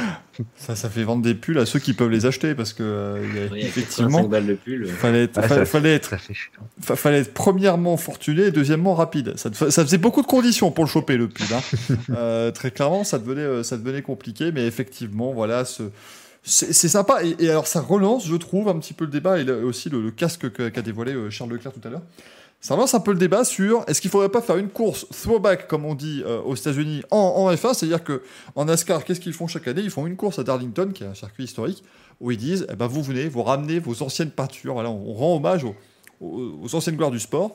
Et euh, bah, est-ce que ce serait pas temps qu'on fasse pareil en F1 Ce serait plutôt chouette. Moi, je pense que ce serait bien. Et en fait, euh, en NASCAR, la première année où ils ont fait ça, c'était un test et c'était vraiment chaque voiture ramène les anciennes couleurs du, propriétaire ou du numéro ou euh, ce genre de choses. On adaptait les sponsors euh, aux couleurs et c'était très sympa. Et en fait, plus ça va, parce que maintenant ça fait 5-6 ans, je crois qu'ils le font, et plus ça va, plus euh, ça s'ouvre. Il y a eu des livrets un peu improbables, genre il y avait Kyle Larson qui avait repris la livrée du, méchant dans Jour de tonnerre, entre guillemets. il y a eu des, des, choses comme ça. Il y a eu aussi la livrée de, de Colt qui a été reprise dans Xfinity. Et euh, maintenant, on voit, ils évoluent un peu sur d'autres choses. C'est plus forcément juste des livrets historiques, c'est des livrets qui, euh, font appel à l'histoire des sponsors, qui font appel à, d'autres choses euh, qui ont marqué l'histoire de la NASCAR. Et au final, c'est vrai que la F1 aurait peut-être bon compte. Je pense qu'en termes de popularité, et quand on voit comme les gens sont contents d'avoir des fois des changements de couleur, je pense que je pense qu'en termes de popularité, ce serait assez fou.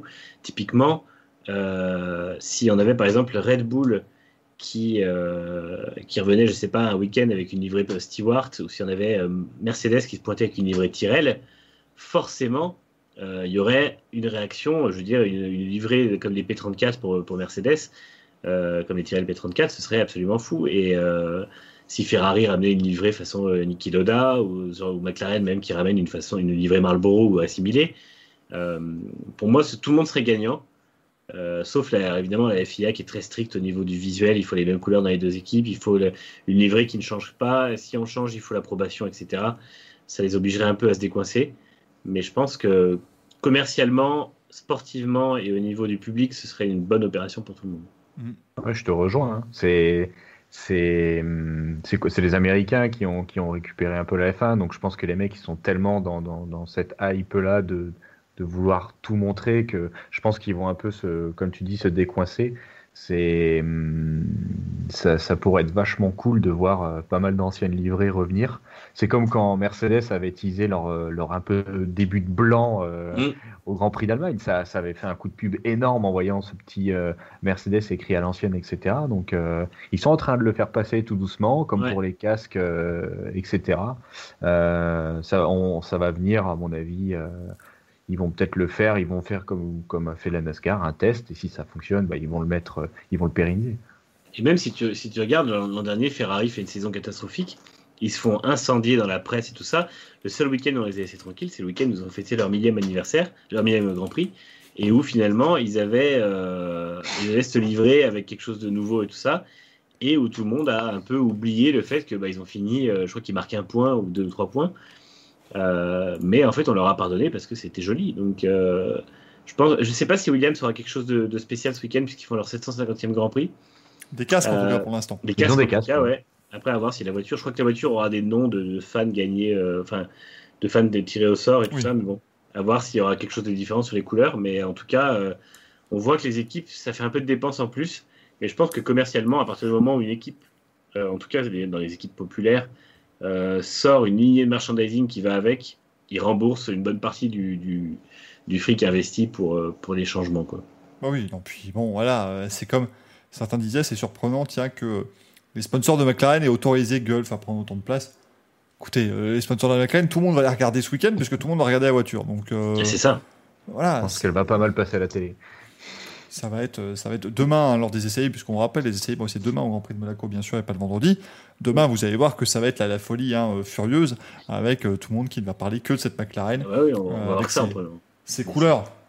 D'un côté mythique et de l'autre, bon, le, le petit coup de gueule de Michael, couleur qu'on voit tous les week-ends en sport auto depuis 15 piges maintenant. hein. de toute façon, ça c'est le truc. À un moment donné, tout le monde arrive avec sa petite livrée Golf, même, même en mettant pas le, sticker de la marque, il n'y a rien à faire. À dire, mais oui, mais c'est un hommage évidemment parce que mon père avait un cousin qui était mécano sur la McLaren F1 au Mans. C'était des trucs comme ça, toujours un petit peu, un petit peu n'importe comment. Alors on demande pourquoi les essais sont le jeudi et pas le vendredi. Place Muse, en fait, c'est parce que euh, historiquement, le Grand Prix de Monaco avait toujours lieu en même temps que le, le week-end de l'Ascension. Donc on, roulait plutôt le jeudi parce que bah, justement les gens pouvaient euh, venir sur le, circuit, enfin sur le circuit en tout cas dans la tribune pour regarder, puisque le jeudi les gens ne, travaillaient pas. Euh, depuis, le Grand Prix a été bougé de place un peu partout hein, euh, dans, le mois de mai, mais du coup, eh ben voilà, ça, a été, conservé. Petite tradition. On n'a pas conservé le départ à 15h30, qui était à l'époque l'horaire du départ du Grand Prix de Monaco, pour ne pas déranger la sieste du, du prince Régnier. Ça, c'est quand même extraordinaire. J'imagine, ça, ils ont dû faire une année la course en dérangeant le prince. Il s'est réveillé en sursaut quand il y a une faille qui est passée en faisant en dessous. Qu'est-ce que c'est que ce merdier Il y, a- One qui donne la vraie raison des essais le jeudi. Il dit que c'est euh, c'est pour être au lendemain de la preview Racing Café que tu as une grosse influence sur la, sur la Formule 1, Michael. Exactement, exactement. C'est tout à fait normal. Euh, D'ailleurs, voilà, si vous avez des petites choses que vous voulez voir implémentées dans les prochaines années, vous envoyez un petit message dans le courrier des viewers. Je passe Bah. ça à l'ami Stéphano, et puis voilà. on- Justement, demande-lui un, un week-end throwback avec des vieilles livrées. Tout à fait, tout à fait. Et là, ils vont nous faire un truc hideux. Euh, ils, vont, ils vont faire que des livrets de 2017. Ah, bah, c'est vieux quand même. Hein. La McLaren, elle est grise. Ah, il y en avait, il y en avait quelques-unes qui étaient sympas quand même. Ouais, McLaren, elle est grise, ça change quand même. Euh, et Glosback nous dit, mais vendredi, il y a course 1 en F2. Oui, alors justement, maintenant, le vendredi, à l'époque, il n'y avait aucune activité en piste. On rendait la, la- les rues aux, aux résidents de la principauté. Maintenant, en fait, le vendredi, c'est une journée justement pour tous les, euh, toutes les disciplines. Alex, d'ailleurs, si jamais vous êtes dans le sud de la France, euh, c'est une bonne nouvelle pour vous, puisque je rappelle qu'il y aura 7500 personnes qui auront le droit d'assister à chaque journée de compétition. Euh, et la bonne nouvelle, si vous voulez regarder un petit peu de voiture qui roule, le vendredi, c'est gratuit. Au- Par contre, c'est que le matin. Euh, L'après-midi, ils rendent la principauté au Monégasque. Donc, euh, Oui, oui, pardon, oui, il roule la le course, oui, la course matin, oui. F2 de vendredi est à 11h20 et c'est la dernière activité en piste. Après, ils rouvrent, la, ils rouvrent la- les routes. C'est vrai, oui, non, ne faites pas 3 heures de route par pitié. Arrivez pas à 14 heures en disant, bah. bah, elles sont où les F2 Arrivé sur un circuit de Monaco que- complètement ouvert. Je viens de voir une Clio me passer devant. qu'est-ce que c'est? Enfin, non, non, non. Personne en Clio ne roulera à Monaco, évidemment. Mais, euh, non, non, c'est vrai que c'est oui, vendredi euh, matin. Le folklore de la, de la F1 à Monaco, c'est aussi que le jeudi, le mercredi justement, aujourd'hui, euh, le track walk des pilotes se fait dans la circulation. Donc il y a les voitures qui passent à côté de ça pendant qu'ils sont en train de repérer la, piste. Et la safety car fait ses tours de roulage et de test dans le trafic. Donc là, tout à l'heure, elle a fait un tour à une trentaine de kilomètres heure de moyenne ou vingtaine de kilomètres heure de moyenne parce qu'elle était coincée dans le, dans le trafic, notamment dans la montée de beau rivage. Et en fait, euh, elle fait moins de tours que sur les circuits normaux et elle les fait euh, à la vitesse où elle, a, elle va selon les autres voitures. Quoi. Elle fait ça un train de, de sénateur, en effet, Ouais. euh, les, euh, les amis. Alors, on va rigoler un petit peu maintenant, vous le savez, hein, qui dit week-end de Grand Prix, dit qu'on va essayer encore de passer pour des génies euh, avec nos, nos pronostics, évidemment. Pour l'instant, depuis le début de la saison, écoutez, pour vous le dire en un mot, c'est c'est difficile, complexe, hein, euh, très clairement. Alors que là, on a, Pietro Fittipaldi qui est en train de jouer avec un panneau à IndyCar. Oui, priorité au direct, hein, bien sûr, mesdames et messieurs, c'est important de vous euh, dire ce genre de, belles choses. Mais du coup, eh bien voilà, je vais vous demander comme d'habitude la pole et le, podium. Et puis voilà, les amis, vous pourrez euh, euh, tranquillement nous dire la semaine prochaine qu'on s'est complètement planté. Manu, qui, vois-tu, toi, pour pole et podium? Je vois une pole de Verstappen. Je vois une victoire de Verstappen. Euh, je vois Hamilton deuxième. Et je vois Perez troisième. comme, comme on fait souvent depuis le début de l'année. hésité, à- hésité à miser sur un accrochage Verstappen-Hamilton, mais euh, je pense qu'ils vont rester, ils vont rester prudents. C'est déjà arrivé l'an dernier. Alors, ils sont juste touchés, mais euh, c'était chaud, chaud. Enfin, il y a deux ans, pardonnez-moi, parce qu'il n'y a pas eu de Grand Prix de Monaco l'an dernier. Il y a, il y a deux ans, c'était chaud, chaud patate. Axel. Eh ben, c'est c'est incroyable parce qu'on a les mêmes pronos à chaque fois. Et oui. Et à chaque fois, je pense à ça. Donc, euh, bah, je vais changer un petit peu. Euh, par contre, je vois quand même une pole de Verstappen. J'ai j'ai hâte de voir ce Grand Prix parce que, vu qu'on voit comment c'est serré entre euh, Mercedes et Red Bull, ça, les qualifs vont être euh, intéressantes. Euh, après, je dirais euh, Hamilton-Leclerc. Ah, Leclerc On reste enfin sur sur la le podium. lancée. On reste sur la lancée Ferrari. Euh, Leclerc à la maison, il a jamais fini. Cette fois-ci, il faut finir et il finira sur le podium. On lui Ce qui va être souhaite. hyper intéressant, tu parles justement des écarts serrés, ce qui va être hyper intéressant ce week-end, c'est que contrairement au Grand Prix de Monaco qu'on a eu les années d'avant, euh, personne n'aura de marge d'erreur et tout le monde va devoir rouler à fond. Euh, on Ouais. voit notamment cette année que les meilleurs tours en course sont beaucoup plus proches des, des tours de qualif. Le meilleur tour en course de, de l'Espagne à 1 seconde 4, je crois, de, du, meilleur, du, tour de la- du tour de la pole. Donc on voit qu'en fait, il n'y a pas la possibilité, comme avant, d'avoir un train de sénateur et puis de se dire on, assure d'arriver à l'arrivée.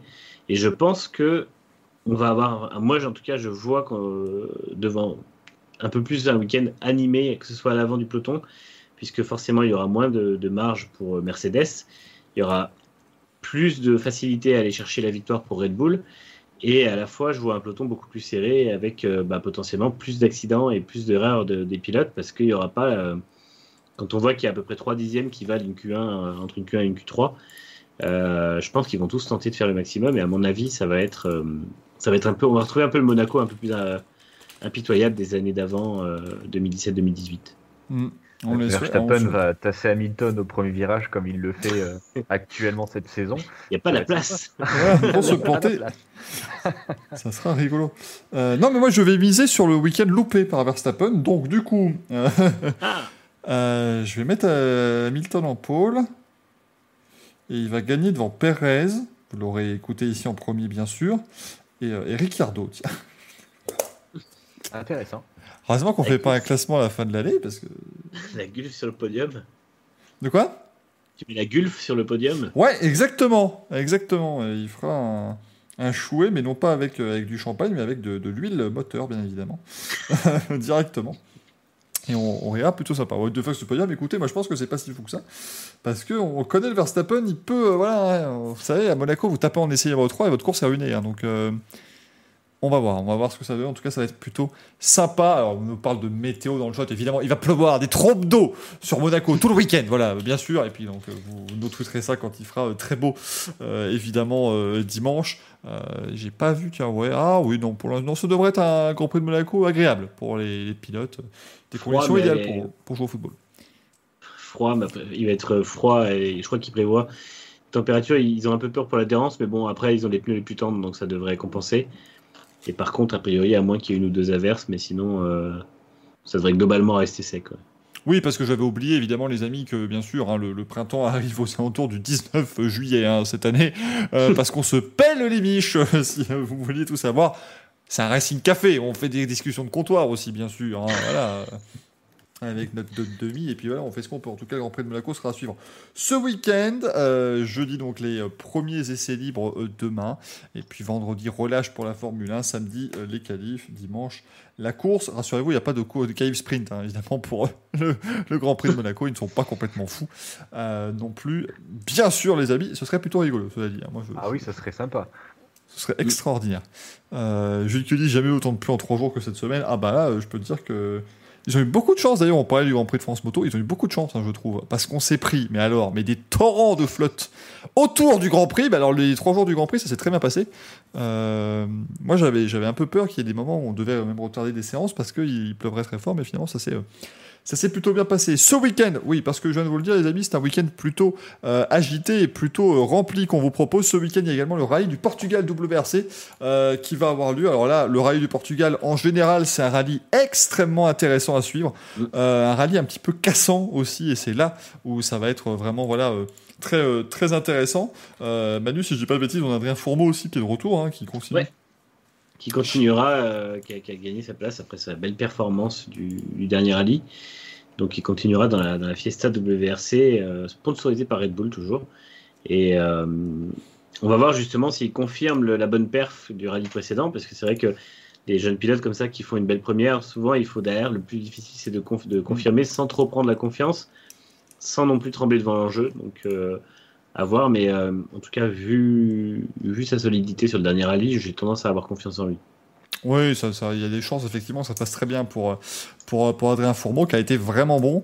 337 km euh, chronométrés, du coup, sur Terre. Euh, c'est, voilà, hein, ça fait, euh, maintenant, on reprend un petit peu les, les rallyes ça fait, ça fait, ça fait plaisir. Quatrième manche de ce championnat 2021, qui est pour l'instant toujours aussi sympa à suivre, hein, et, assez indécis. On vous en parle à chaque fois, évidemment, dans le, dans le Racing Café. C'est Sébastien Auger qui mène pour l'instant l'avance avec 8 points d'avance sur, sur Thierry Neuville. On a Elvin Evans qui est troisième, Ottanak qui est en quatrième position, donc du beau monde déjà au, sommet de ce, euh, de, ce classement. Et un rallye, ma foi, qui va être euh, encore une fois voilà, euh, palpitant. Et c'est vrai que le Portugal, c'est un rallye plein de pièges. donc il va falloir bien les, les, manœuvrer véritablement. Et ça va, être, ça va être vraiment sympa, à mon avis, à suivre ce, rallye du Portugal. On sera évidemment là la semaine prochaine pour vous en parler dans un récit café de 4h12 euh, approximativement, vu tout ce qu'on va devoir vous, euh, expliquer, euh, bien évidemment, avec, tout ce qui va se passer ce week-end, puisque eh bien, ce week-end, c'est également, alors là, les gens vont pas forcément comprendre, mais oui, c'est un, événement en soi, effectivement, ce sont les qualifications des 500 miles d'Indianapolis, puisque c'est un événement à part entière, ce sera alors potentiellement diffusé sur Canal Plus Sport, euh, ou les antennes du groupe Canal. Je dis potentiellement. Si, si, ils diffusent euh, Canal Plus décalé, je crois. Ouais, euh, mais alors j'ai regardé les horaires. Il n'y a, pas un horaire qui correspond à une séance en piste. C'est prodigieux ce qu'ils ont fait. C'est que, ah. à moins que le programme ait été un petit peu et, un petit peu été voilà euh, euh, modifié. Mais euh, de ce que j'ai vu moi en gros ça a diffusé les qualifs à genre 1h du matin en disant que c'était en live alors que pas du tout. Ça fit rouler à 23h50 le samedi et encore plus tôt le, le dimanche. Le dimanche par exemple ils nous annoncent les qualifs en direct au moment où c'est la séance d'essai qui aura lieu. Donc voilà c'est un petit peu le foutoir pour l'instant. Mais du coup les amis je ne vais pas vous dire tout de suite comment fonctionnent les qualifications des 500 à police parce que ça, je vais y consacrer une vidéo YouTube évidemment. On aura de quoi faire un bon 25 minutes hein, pour vous expliquer tout le, concept. Euh, mais du coup, voilà, 35 voitures, on vous le rappelle, qui sont en lice pour ces 500 miles, il n'y en a que 33 qui auront le droit de prendre euh, place sur la grille de départ le 30 mai prochain. Donc autant vous dire que pour les deux euh, non qualifiés, ce sera terrible parce que c'est la euh, saison, c'est la, la course de la saison évidemment hein, pour, pour tout le monde. Et en ce moment même, voilà, ça roule. Je peux, vous le dire. Là, je vois la voiture Bitcoin de Rinus Vicky actuellement en piste dans un beau paquet de voitures. mais pour l'instant, ça roule. Donc là, en gros, on est en essai de 18h à minuit jusqu'à vendredi. Vendredi, on va faire des essais avec plus de boost au niveau du turbo, plus de pression sur le turbo, parce que en qualification samedi et dimanche, les euh, moteurs auront plus de puissance que lors de la course. Donc c'est pour ça qu'on leur permettra de s'entraîner le vendredi. Euh, mais voilà, les, amis, moi je vous avoue que j'ai très hâte parce que voilà, des 500 miles en mai, c'est la tradition, c'est euh, c'est ce qu'on veut voir vraiment. Et alors bon, c'est pas en même temps que le Grand Prix de Monaco cette fois-ci, ce qui n'est pas forcément un souci pour moi, je vous l'avoue. C'est c'est vrai que souvent ça fait un, gros dimanche quand il y a Monaco, euh, puis l'Indy 500, puis le Coca-Cola 600 en NASCAR où euh, finalement tu décolles à peine de la télé entre, entre 15h et, euh, et 2h du mat. Mais après, effectivement, ça reste que même si c'est une semaine après le Grand Prix Monaco, ça reste pour moi, encore, comme j'ai déjà dit la dernière fois, la plus grande course au monde. Et, et ouais, s'il y a une course IndyCar à regarder, même s'il n'y aura pas Romain Grosjean, c'est celle-ci. C'est vraiment découvrir d'où ouais, ce qu'est l'IndyCar sur, sur ce circuit qui est absolument dingue. Et puis sur cette course de, 800 km qui, euh, qui, offre toujours un spectacle absolument fou, même si on ne comprend pas trop, même si on ne connaît pas forcément les pilotes.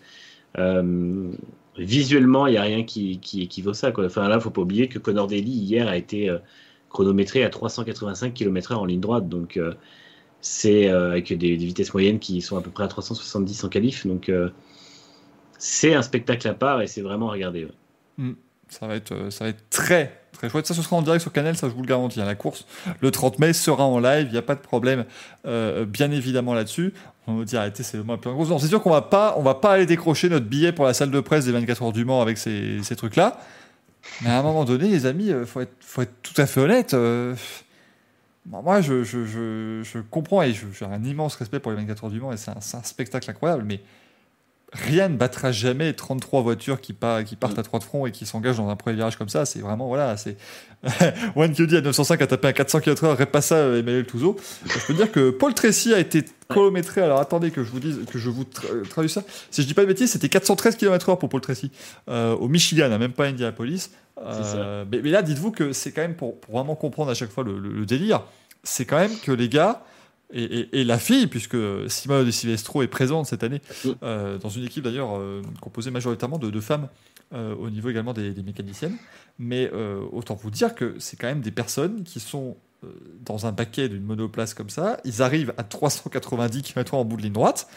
C'est un virage à 90 degrés après quand même. Alors oui, c'est un long 90 degrés, c'est pas vraiment directement, mais quand même, faut, faut, c'est absolument dingue de se dire que c'est ça. Et donc, eh bien, ce week-end, ce sont les qualifications. Samedi, ce sont les qualifications un petit peu pour, euh, pour du beurre, parce qu'en gros, euh, Thomas Pesquet est passé au Mans à 28 000 km/h. Il n'y aurait pas ça pour le Tracy. C'est vrai que là, par contre, il peut pas. Peut pas faire mieux euh, pour le Tracy, mais c'est que donc le samedi, on va connaître les voitures classées entre la position 10 et la position 30 sur la grille.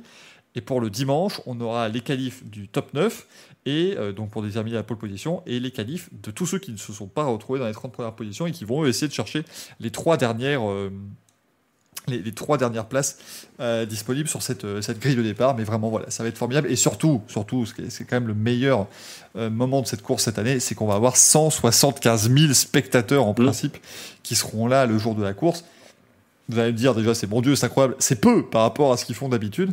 On est monté à quasiment 500 000 euh, spectateurs à une époque. C'était, une époque où les, les règles d'hygiène n'étaient vraiment pas les mêmes et, et d'ailleurs, il n'y avait pas de règles du tout, dans, dans rien, dans aucun, aucun sens. Mais euh, voilà, faut, faut se dire que c'est en général 300, 320 000 spectateurs.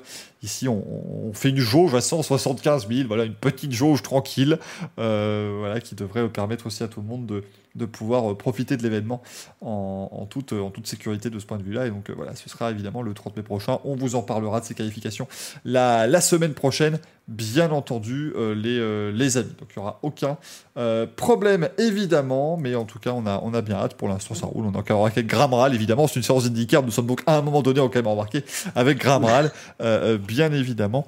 Euh, ça roule donc jusqu'à minuit ce soir. Et euh, si je dis pas de bêtises, alors c'est pas le seul truc dont on voulait vous parler dans ce qui se passe ce week-end. Après, on vous parlera des vraies news qui sont arrivées un petit peu plus, euh, plus récemment cette semaine. Mais alors, on a un autre événement. Vous allez me dire, vous parlez pas souvent de NASCAR dans le Racing Café.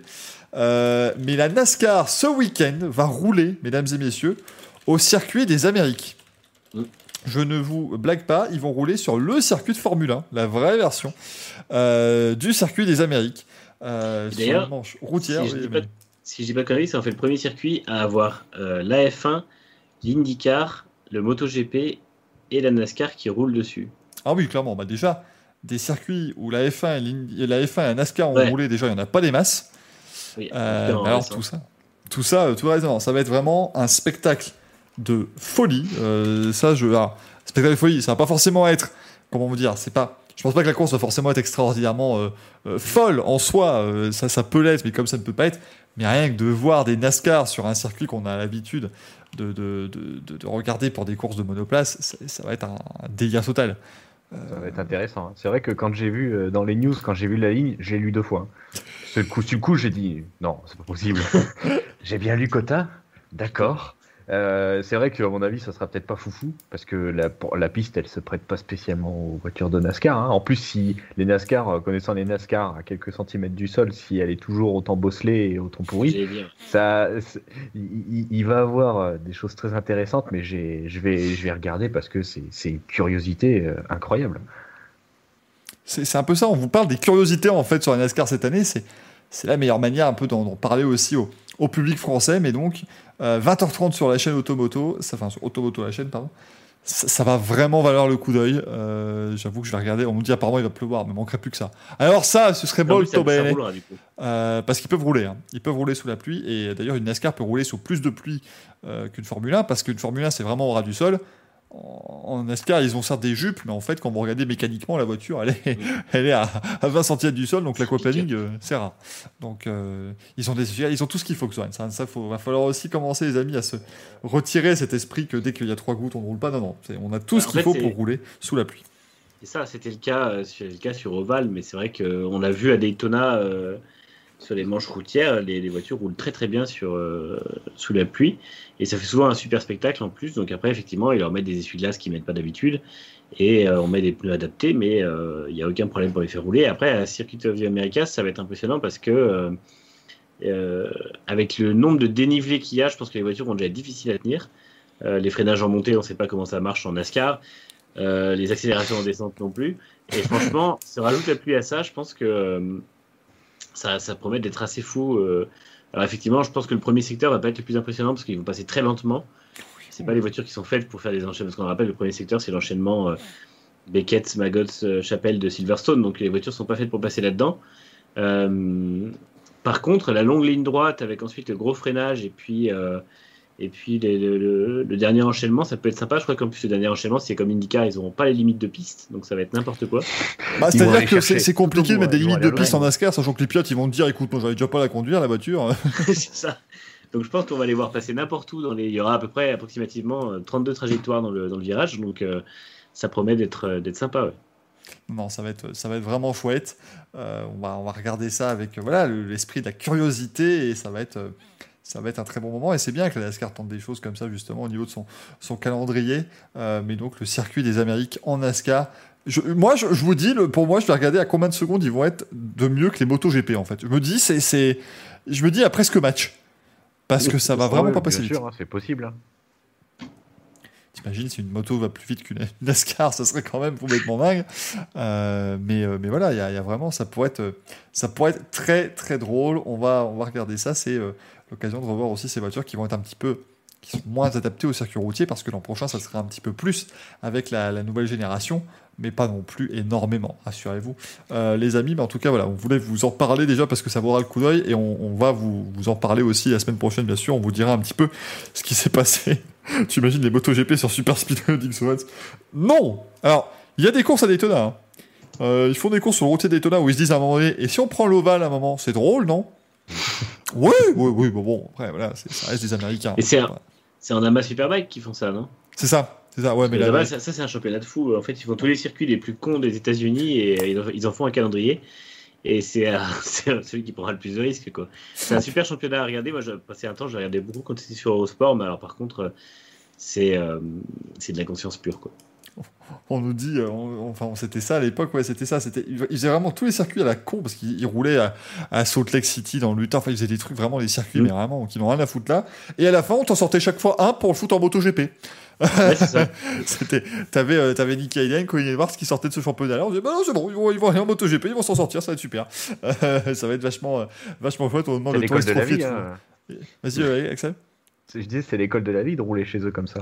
C'est ça, c'est vraiment, voilà, tu écoute, à un moment donné, oui, oui, oui, tu prends un virage, oui, tu peux tomber parce que la piste bouge. Et alors? C'est, c'est- c'est- Tu rouleras moins vite la prochaine fois, c'est tout. Bah, c'est comme, euh, c'est comme, c'est la première manche d'Indy, c'était Barber, c'est ça? Ouais.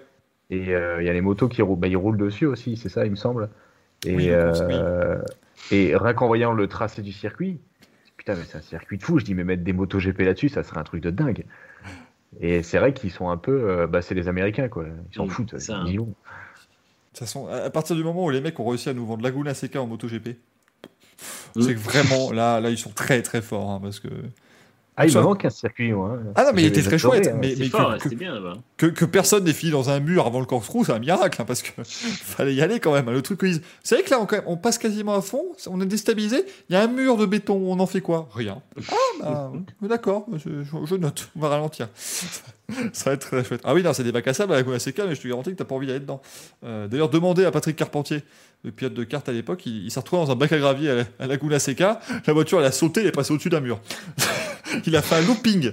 Euh, C'était Oriol Servia aussi qui avait fait un truc comme ça où la voiture avait décollé, atterri et il avait fait euh, deux tonneaux par l'avant, je crois. Oui, non, le, crash de Servia est merveilleux. Il arrive au premier virage, il percute une voiture, la voiture décolle et elle s'est plantée. Mais, mais plantée, ça a fait pouf c'est un peu un crash à la driven en fait. Tu sais, la voiture se plante et rebondit. T'as l'impression qu'elle elle a pas les mêmes lois de la physique que les autres. en fait, c'était juste, je pense qu'il y avait deux mètres de sable dans lesquels elle est rentrée. Et euh, c'était vraiment. Euh, ça, montre que c'était assez dangereux quand même. Je, pense en fait juste que. que euh, comment Sylvester Stallone a juste regardé des courses à la Goula Seca et s'est dit bon, on va faire des accidents comme ça. Partout. Voilà. Et ça va être super. C'est franchement, ça m'a l'air tout à fait réaliste. Euh, du coup, les amis, niveau news, on a eu, alors justement, ça parle aussi de, moto, mais on a euh, bon, une nouvelle. Bon, heureusement, il se, il se remet. On a Troy Bayliss qui s'est, euh, qui s'est blessé assez sérieusement mm. dans un accident de vélo. Troy Bayliss, alors pour ceux qui ne connaissent pas, légende du Superbike notamment, et légende de la moto quand il est venu. On se rappelle de ce Grand Prix de Valence où il est venu faire une piche chez Ducati et il a mis une pilule à tout le monde en fin de saison. C'était assez, assez merveilleux. C'est en 2006, si je dis pas de bêtises, cette, cette victoire-là. Mais donc Troy Bayliss qui euh, s'est blessé une, une, vertèbre dorsale. Alors il a dit bon, il est euh, pour l'instant encore très euh, très correct. Il se dit voilà, il est très bien occupé. On s'occupe très bien de lui au niveau des, des médecins et des, des, chirurgiens. Il dit qu'il a encore retrouvé un peu toutes les sensations au niveau des bras, mais voilà, tout le monde est très optimiste et donc on, espère évidemment que ça va être que ça va que ça va aller au top pour pour Troy Bayliss qui je crois roule encore un petit peu en moto. Il voilà, il se fait encore un peu un peu plaisir. Troy Bayliss, mais voilà, c'est vraiment. il fait quelques piges, hein. il, roule encore un peu, il met pas mal de photos où il pilote. Donc je pense que ça m'étonnerait pas qu'ils soient encore peut-être pilote test pour certaines écuries. Mais c'est vrai que c'est un très bon pilote et euh, en plus c'est tombé comme ça l'info parce que c'est arrivé quand même il y a quelques jours et ils ont attendu avant de le, rendre public. Oui, il voulait être sûr que tout aille bien effectivement pour Troy Bayliss, mais en principe voilà, je vous dis on, tout ce qu'on a lu voilà, ça devrait normalement quand même aller. On, on souhaite en tout cas tout le meilleur pour euh, pour pour Troy Bayliss. Écoutez, lui à un moment donné il s'est il, a quand même perdu un doigt en, pilotant un jour dans une, dans une chute. Ça ne l'a pas empêché de continuer, donc euh, je pense que ça, ça, ira, ça ira très bien. On me dit, et Carlos Sainz Moi, j'ai pas suivi ce qui se passe avec Carlos Sainz, mesdames et messieurs, hein, parce que là, on me dit, euh, et Carlos Sainz ceci, et Carlos Sainz cela. Qu'est-ce qui s'est passé avec Carlos Sainz cette semaine? Euh, Faites, vous, vous aussi, faites les news. Sainz père. Ouais, le père. avec le rallye d'Andalousie, j'ai cru voir des, des RT, mais j'ai absolument, je me suis pas, j'ai pas spécialement plongé dessus.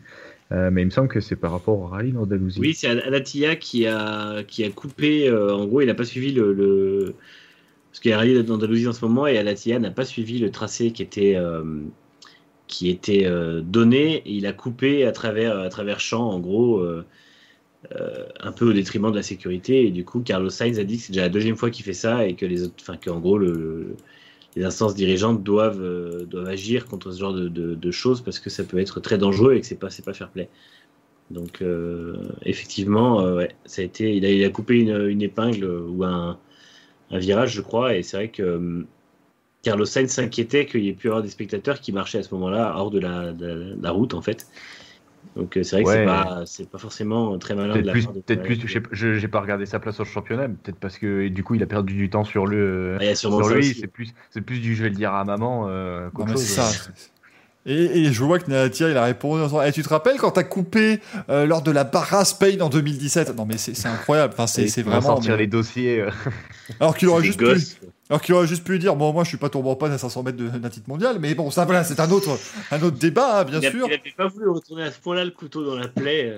Euh. Parce que je pense que ça fait, ça, doit faire, ça fait 23 ans, mais ça doit toujours pas être fermé pour, euh, pour Sainz. Attendez, je, je, je barre le nom de, Carlos Sainz hein, sur, sur ma, ma petite feuille des gens. Tu peux mettre le junior aussi, il a pas de souci. Parce que là, c'était compliqué, mais effectivement, petite prise de pec entre les deux, les deux pilotes. Bah, merci d'ailleurs de l'avoir signalé, les amis. J'avoue que j'avais pas, j'avais pas du tout suivi le dos. Euh, de toute façon, je pense que comme beaucoup, hein, on découvre euh, à chaque fois qu'il y a une manche, qu'il y a une Coupe du Monde, encore des rallye raids qui existent. Hein, enfin, en tout cas, qu'il y, a des rallye raids organisés à part le, le Dakar. bah tiens, justement, ça nous permet d'en parler rapidement rapidement eu Dakar, puisque euh, Sébastien Loeb a annoncé son copilote qui euh, l'accompagnera en, Arabie Saoudite l'an prochain, ce sera Fabien Lurquin, le copilote belge, mesdames et messieurs. Bah oui, eh oui, il faut le saluer. Euh, Fabien Lurquin, le fils de Jean-Marie, hein, Jean-Marie qui était le copilote notamment à une époque de, Jean-Louis Gesser, et qui a été récemment copilote de Mathieu Serradori. Et non, Maxime, c'est plus Daniel Elena. On a déjà parlé dans le Racing Café, divorce houleux en tout cas entre Daniel Elena et, ProDrive. Plutôt qu'entre Daniel Elena et, Sébastien Loeb. mais donc voilà, Loeb va partir euh, il a dit notamment que c'est en voyant le, le tracé euh, en Arabie Saoudite en 2022 qui fera vraiment la part belle euh, à la navigation. C'est là qu'il a vraiment voilà, terminé le choix de prendre Fabien Lurquin. Copilote expérimenté, c'est peut-être une bonne nouvelle, et une bonne idée aussi pour, pour Sébastien Loeb, qui, voilà, hein, devait, de- devait aussi parfois euh, composer avec le fait que tous les deux dans la voiture ils étaient, euh, ils étaient novices sur le Dakar. C'était pas Ouais. forcément pratique quand vous avez des Stéphane Peterhansel qui en est à sa 82e édition. Euh, voilà, c'était assez, Ah. assez compliqué. Ouais, c'est ça en fait, c'est qu'ils ils avaient le, le rythme pour gagner des étapes, souvent des étapes typées WRC. Après, c'est vrai qu'au niveau de la, de la- de la tenue d'un rallye sur deux semaines, ils ont fait quelques belles perfs, mais il y a eu des erreurs de fait aussi.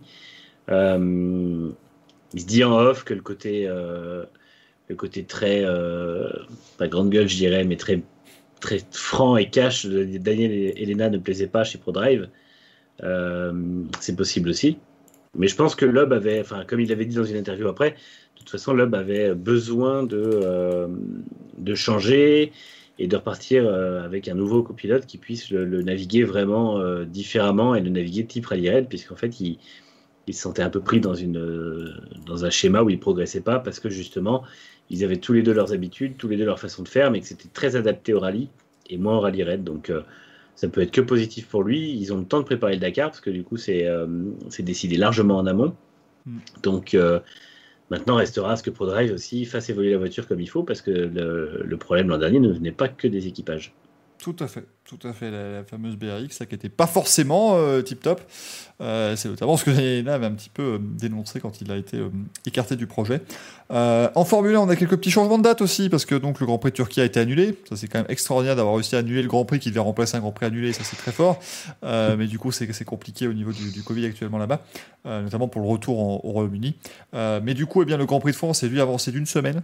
Ça, c'est dommage pour Romain Grosjean parce que ça clash avec une manche d'IndyCar du coup et il ne pourra pas faire sa démo au Grand Prix de France. Il fera bien sa journée d'essai avec Mercedes, mais il fera pas sa démo euh, devant les, les spectateurs du Grand Prix de France.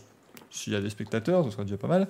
Euh, mais du coup, maintenant, ce sera du 18 au 20 juin euh, qu'aura lieu le, le Grand Prix de France et il sera suivi par deux manches en Autriche, puisqu'on aura le Grand Prix de Styrie euh, du 25 au 27 juin et le Grand Prix d'Autriche du 2 au 4 juillet. Trois manches en trois week-ends, euh, une en France, deux en Autriche.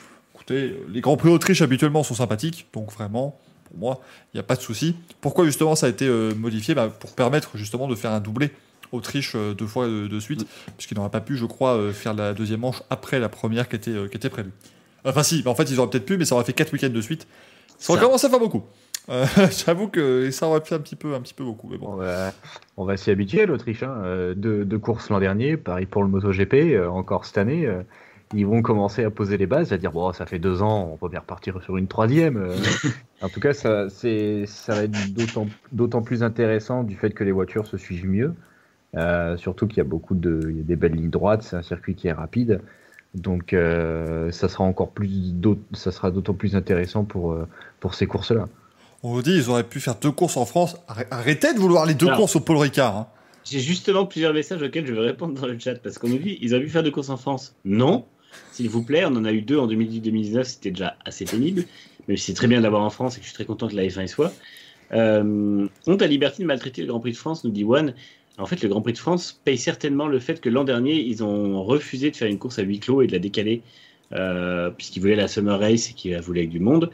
Et cette année, ben, malheureusement, quand Liberty a dû trancher, ils ont remercié ceux qui l'an dernier ont fait l'effort de, euh, de, faire relancer la F1. Et qui a relancé la F1 l'an dernier? C'est l'Autriche qui a accueilli le championnat pour sa, première et sa deuxième course euh, à ses frais, qui étaient moindres, certes, puisque la F1 prenait pas son prix de plateau, mais quand même, c'était des frais d'organisation.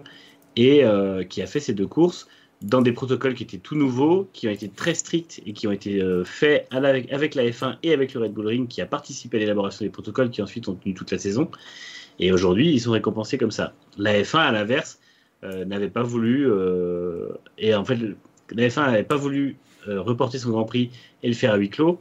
Et c'est le seul grand euh, circuit qui n'a pas voulu le faire alors qu'ils avaient la possibilité, puisque Monaco et Bakou, c'était différent vu que ça implique des semaines et des semaines de préparation. Mhm. Euh, donc forcément, malheureusement, après le Grand Prix de France avait ses raisons, c'est pas du tout ce que je suis en train de, de remettre en cause. Par contre, bah, malheureusement, Liberty récompense ceux qui ont pu céder l'an dernier, et en l'occurrence c'est l'Autriche.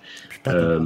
Après, en tant que spectateur, moi personnellement, je suis très content qu'on aille là-bas plutôt que qu'au Castellet. Encore une fois, le Castellet, c'est un très joli circuit. Euh, c'est une super infrastructure à voir euh, en vrai et tout ça, mais par contre, ça reste un, un circuit qui n'offre pas le meilleur spectacle, contrairement à l'Autriche qui, l'an dernier, nous a offert deux beaux grands prix et les, les années d'avant, 2019, c'était une super course. Et depuis qu'on depuis que la F1 y revient, globalement, c'est un très bon circuit. Non, non, c'est c'est un- c'est une jolie piste. Après, euh, c'est pas forcément des jolies courses. C'est le, petit souci, euh, bien, évidemment. Euh, on va retrouver Romain Grosjean ce week-end, parce que vous n'en avez pas vu assez de, de Romain Grosjean, mais on, en a- on va le retrouver ce week-end. Il va être au commentaire du Grand Prix de Monaco, euh, aux côtés de Julien Febro. J'imagine que Jacques Villeneuve doit du coup avoir une course de, de, je ne sais pas, d'autocross quelque part, ou euh, un petit... un petit quelque chose, mais donc euh, Romain Grosjean qui va, euh, voilà, qui va pouvoir un petit peu discuter euh, Formule 1 avec Julien Febro. Ce sera donc les qualifs et la course hein, pour, pour Romain Grosjean. On se demandait un peu où il était passé puisqu'il avait été annoncé en tant que consultant, mais en même temps, bah, c'est normal qu'il n'ait pas pu faire grand-chose pour l'instant. Il est un petit peu engagé sur les autres compétitions. Et euh, rassurez-vous les amis, sa vie de pilote prend toujours le pas pour l'instant sur sa vie de consultant Formule 1.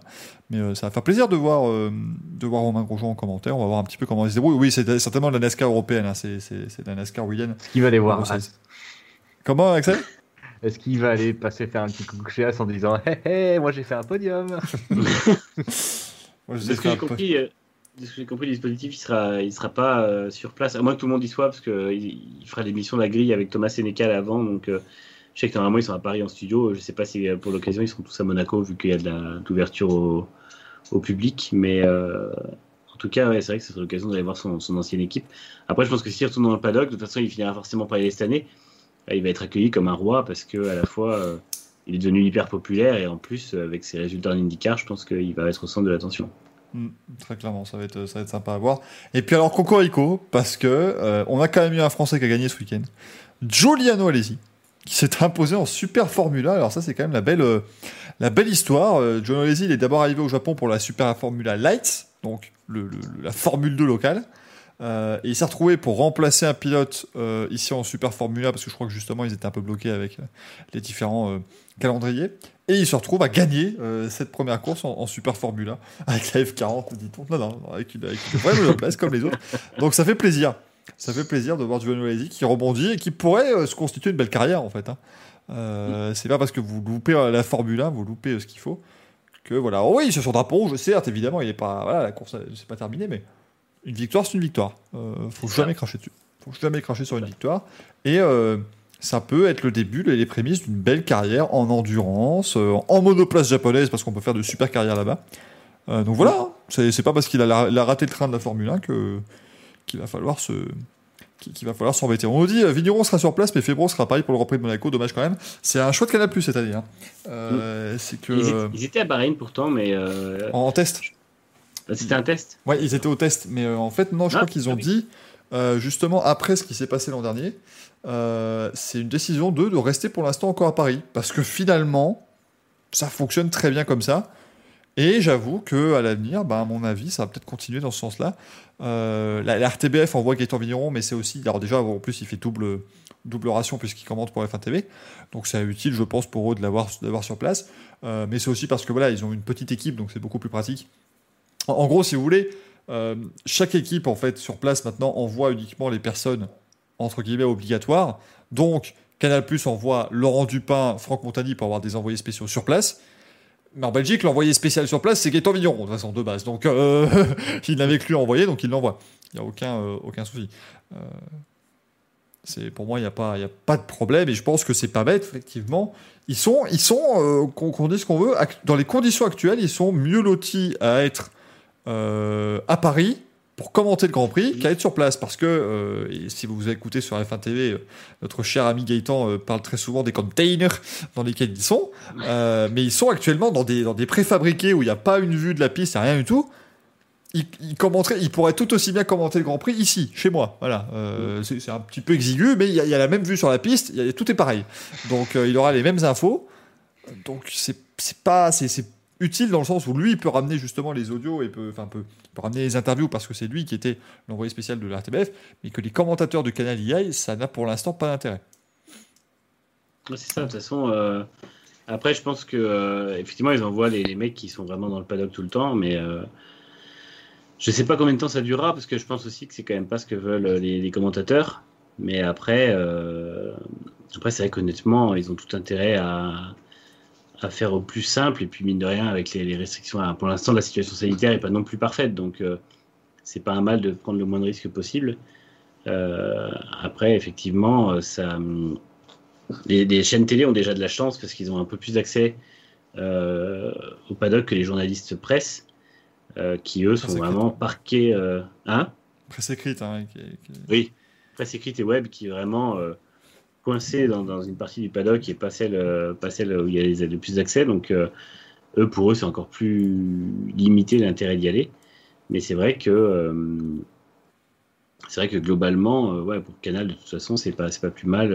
leur équipe sur place fonctionne bien. Donc après, tant que ça fonctionne comme ça, ils ont raison. Quoi. C'est vrai que ça fait bizarre quand il y a un Grand Prix en France ou au territoire français de pas de pas les avoir sur place et d'avoir des étrangères qui y sont. Quoi. Exactement, c'est vrai que c'est un, peu, voilà, un peu particulier, mais euh, euh, rassurez-vous, euh, ça reviendra de toute façon. Mais tant, tant que les commentateurs ne peuvent pas avoir une vue de la piste, c'est le seul truc en fait qui leur, qui leur offre une plus-value. parce que sinon, ils ont toutes les infos que vous pouvez avoir aussi, vous, sur votre smartphone, avec le live timing, tout ce genre de choses. Enfin, ils ont des écrans en plus, mais ce que je veux dire, c'est que voilà c'est pas c'est pas foncièrement utile c'est juste quand tu as la vue sur la piste tu peux voir des choses un peu plus notamment au niveau des stands. Mais donc euh, donc voilà mais rassurez-vous ça reviendra euh, effectivement euh, et, et, on l'espère le plus vite possible. Bien sûr il est peut-être temps les amis de, passer un petit courrier des viewers si vous le voulez bien. Je mhm. pense que c'est c'est plutôt le, le, bon moment bien évidemment. C'est parti jingle courrier bien sûr. Oh, quelle masse d'armes le courrier des viewers, je vous rappelle que c'est euh, bah, votre endroit d'expression, hein, évidemment. C'est là où vous pouvez nous poser un petit peu toutes les questions euh, qui, vous passent, euh, qui vous passent par la tête dans le, sur le monde des sports mécaniques. Et on commence avec une, une première question qui nous a été posée cette semaine par Nico des 18. Est-ce que vous pouvez détailler qu'est-ce qui est figé au niveau moteur en Formule 1 l'année prochaine? Est-ce que c'est tout? Est-ce qu'il y a des exceptions comme par le passé? Si oui, pensez-vous que Red Bull, qui est en train de monter une structure, ne sera pas pénalisé et en retard? Et elles, ces questions sont de, hier, mon cher Elles sont fraîches. elles sont fraîches, vraiment. Je veux bien recevoir. Hein, je, veux bien avoir le, paquet de questions qui vient de m'être donné. Euh, euh, donc, rassurez-vous, tout est là. Euh, c'est vrai que c'est une question intéressante, mon cher Manu. là, je me, c'est mon, c'est mon Jean-Louis Moncey. Je, me tourne vers mon cher Manu dès que ça parle de, de, règlement jeté. en fait, le, développement des moteurs va être figé à partir des essais hivernaux l'an prochain. Donc, ça concernera l'ensemble des pièces moteurs, vraiment qui, pourra plus, qui pourront plus être développées il y aura possiblement des ajustements au fur et à mesure des années, parce que ce sera euh, interdit de développer jusqu'en 2025. Normalement, la première année, on aura le nouveau règlement qui arrivera. Euh, il y aura possiblement des ajustements sur les, euh, cartographies, sur le débitmètre et ce genre de choses, mais par contre, ce sera pour tout le monde. Et il n'y aura pas de, de, changement des moteurs. Alors évidemment, il y aura sûrement des dérogations si, par exemple, le moteur qu'une équipe amène en 2022 a un gros problème de conception. Euh, mais sinon, après, à partir de là, ce sera figé comme ça l'était sur la fin de l'ère des V8 quand ils étaient en train de développer les V6. Donc, euh, en fait, ça avait duré même plus longtemps que ça, je crois. Et euh, après, évidemment, les exceptions, ce sera si jamais il y a vraiment une question urgente à régler pour un, pour un, un motoriste. après, ouais, du coup, Red Bull euh, ne sera pas forcément pénalisé et en retard, puisqu'en fait, eux, ils vont reprendre l'exploitation du moteur Honda. Ils vont apprendre avec ce moteur Honda à exploiter un moteur de F1 en tant que motoriste. Et du coup, dans la foulée, ils vont lancer le, développement du moteur euh, du, bloc du 2025, dont on aura les règles en fait en fin d'année, euh, avec les, recrutements qu'ils ont fait chez Mercedes et puis avec le peu d'expérience qu'ils auront. Donc, ils vont peut-être prendre un peu de retard parce que forcément, ils auront moins d'expérience les infrastructures seront neuves, donc il faudra tout mettre en route. Le côté opérationnel, forcément, prendra un peu plus de temps que les, motoristes qui sont déjà rodés. Euh, pour autant, ils partiront d'un très bon produit avec le Honda, donc déjà, ils auront l'assurance d'avoir un bon moteur l'an prochain, euh, qui feront peut-être un peu évoluer, puisqu'ils garderont des, techniciens de chez Honda avec eux. Mais euh, voilà, il évoluera de manière minimale jusqu'à la fin de l'hiver, et puis après, ils auront un produit fini pour faire les deux saisons d'après. Et donc, je ne pense pas qu'ils soient en retard. La question, ça va plutôt être est-ce qu'ils vont réussir à, bien lancer le développement du moteur suivant et en fait à vraiment entamer leur carrière de motoriste au niveau des autres? Auquel cas, s'ils prennent du, retard dès le départ, ce sera difficile à rattraper, même sur trois ans. C'est ça, c'est ça qui va être assez, euh, assez, euh, assez incroyable, effectivement. Euh, oui, alors Vakari qui nous dit aussi dans les news, oui, effectivement, la, F1, la Formule 1 débarque demain sur Rocket League. Est-ce que vous voulez vraiment qu'on vous en parle dans le Racing Café? Je ne suis pas sûr, mais oui, oui, la, Formule 1 arrive dans Rocket League demain, effectivement. Et euh, Codemaster a annoncé voilà, des, pilotes All-Star, enfin des pilotes un peu historiques. Écoutez, moi je vous en ai déjà parlé sur Twitter. Euh, pouvoir faire cette carrière avec David Coulthard dans la deuxième voiture, ça me, ça me renjoisse. Felipe Massa. Felipe Massa et Nico Rosberg, ça va être, ça va être merveilleux. Euh, mesdames et messieurs. Euh, merci en tout cas pour cette, euh, cette question, cette bonne réponse aussi. De... Bonne réponse d'Emmanuel Touzeau. Oh, oh, Dans ma tête, ce sera Philippe Bouvard encore 25 ans. Hein, faut pas s'inquiéter. Euh, bien sûr, hein, c'est bien normal. Euh, deuxième question, c'est Hyperdriver qui nous la pose cette question et qui nous demande eh bien, quel est le circuit le plus incroyable qui vous a été donné de voir au niveau de son décor ou de son tracé Et Axel, pourquoi est-ce que c'est le Tourist Trophy de l'île de Man?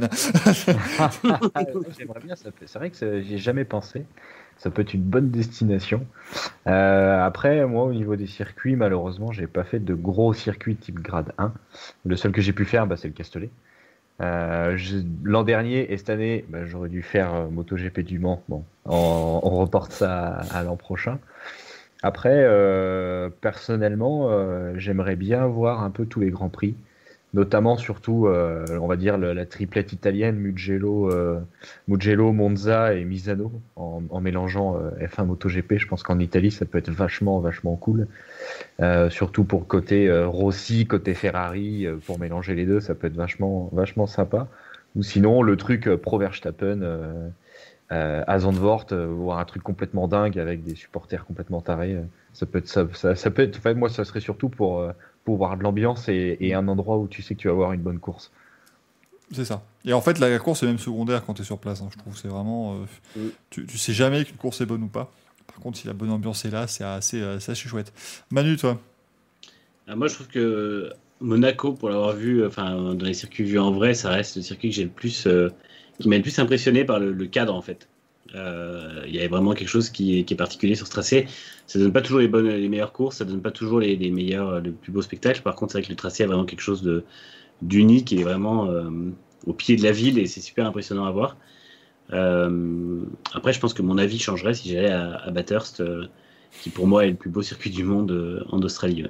Bathurst, on rappelle, hein, les amis, c'est un circuit donc c'est un circuit dans la, dans la, montagne en fait en, Australie où il y a les 1000 km de Bathurst chaque année. Et alors, petit moment anecdote, hein, les amis, voilà, on, se, fait plaisir évidemment.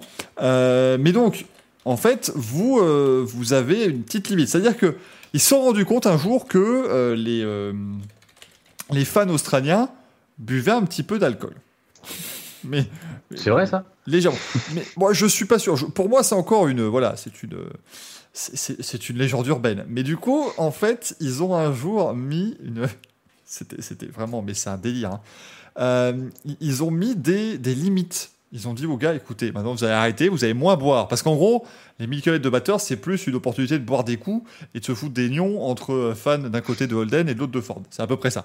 Euh, plus qu'une course d'automobile. Mais du coup, ils ont fait des, des, trucs, c'est que par personne et par jour, donc sur tous les jours de compétition, sur les 3-4 jours du week-end, ils ont le droit au maximum d'amener notamment 24 euh, canettes de 375 millilitres de bière. Ou alors 30 canettes si c'est de la bière euh, un peu light. Euh, ils peuvent amener 24 canettes de cidre. Euh, ils peuvent amener au plus. par contre, vous allez choisir hein, l'alcool que vous voulez. Au pire, ils peuvent venir avec 4 litres de vin par jour et par personne. Ce sont des restrictions. Dites-vous que, comme d'habitude, si on met des restrictions, c'est qu'il y a des gens qui faisaient plus. ou alors une bouteille de 750 millilitres de liqueur forte. C'est vraiment un Tu passes une bonne journée quand même. Hein. Voilà, c'est normalement tu finis, euh, tu, tu, finis la, fin de la course, tu, tu la vois pas en général. Hein. Et, euh, et, en gros, ce qui se passait, c'est que les semaines qui précédaient la course, ils allaient euh, enterrer des canettes de bière au sommet de la montagne pour le jour de la course les déterrer et pouvoir les boire. Enfin, c'est un délire. Hein, L'Australie, c'est vraiment extraordinaire. Donc oui, niveau ambiance, je pense qu'on fait pas mieux que Bathurst, mm. ou pas beaucoup mieux en tout cas. moi, Juste, c'est la vue, la vue depuis le haut du circuit, elle est absolument dingue. C'est vraiment de la folie. C'est une, une, un de ces circuits hors du temps. Euh, moi, évidemment, j'aimerais aller au 500 il ne faut pas déconner. Euh, dans, ce que j'ai fait, vraiment, ce qui m'a le plus euh, marqué, c'était le Grand Prix de France Moto. J'avoue que celui-là, pour l'avoir fait, c'est, je vous en ai déjà parlé, mais c'est voilà, tellement une ambiance incroyable et, se, se, dire que c'est voilà, ils sont vraiment mais amoureux de, de, ce sport. En fait, les, les, motards, il y a toujours une connexion plus particulière encore, je trouve. Dans, en, déjà, il y a une connexion entre les fans de sport auto et, et la Formule 1 et tous ces sports, mais, mais, je trouve que dans la moto, c'est encore mieux. Euh, les, alors, les 24 heures du Mans, oui, mais j'avoue qu'il n'y avait pas, euh, il n'y avait pas cette, cette ébullition que j'avais ressentie, moi, sur, sur la moto.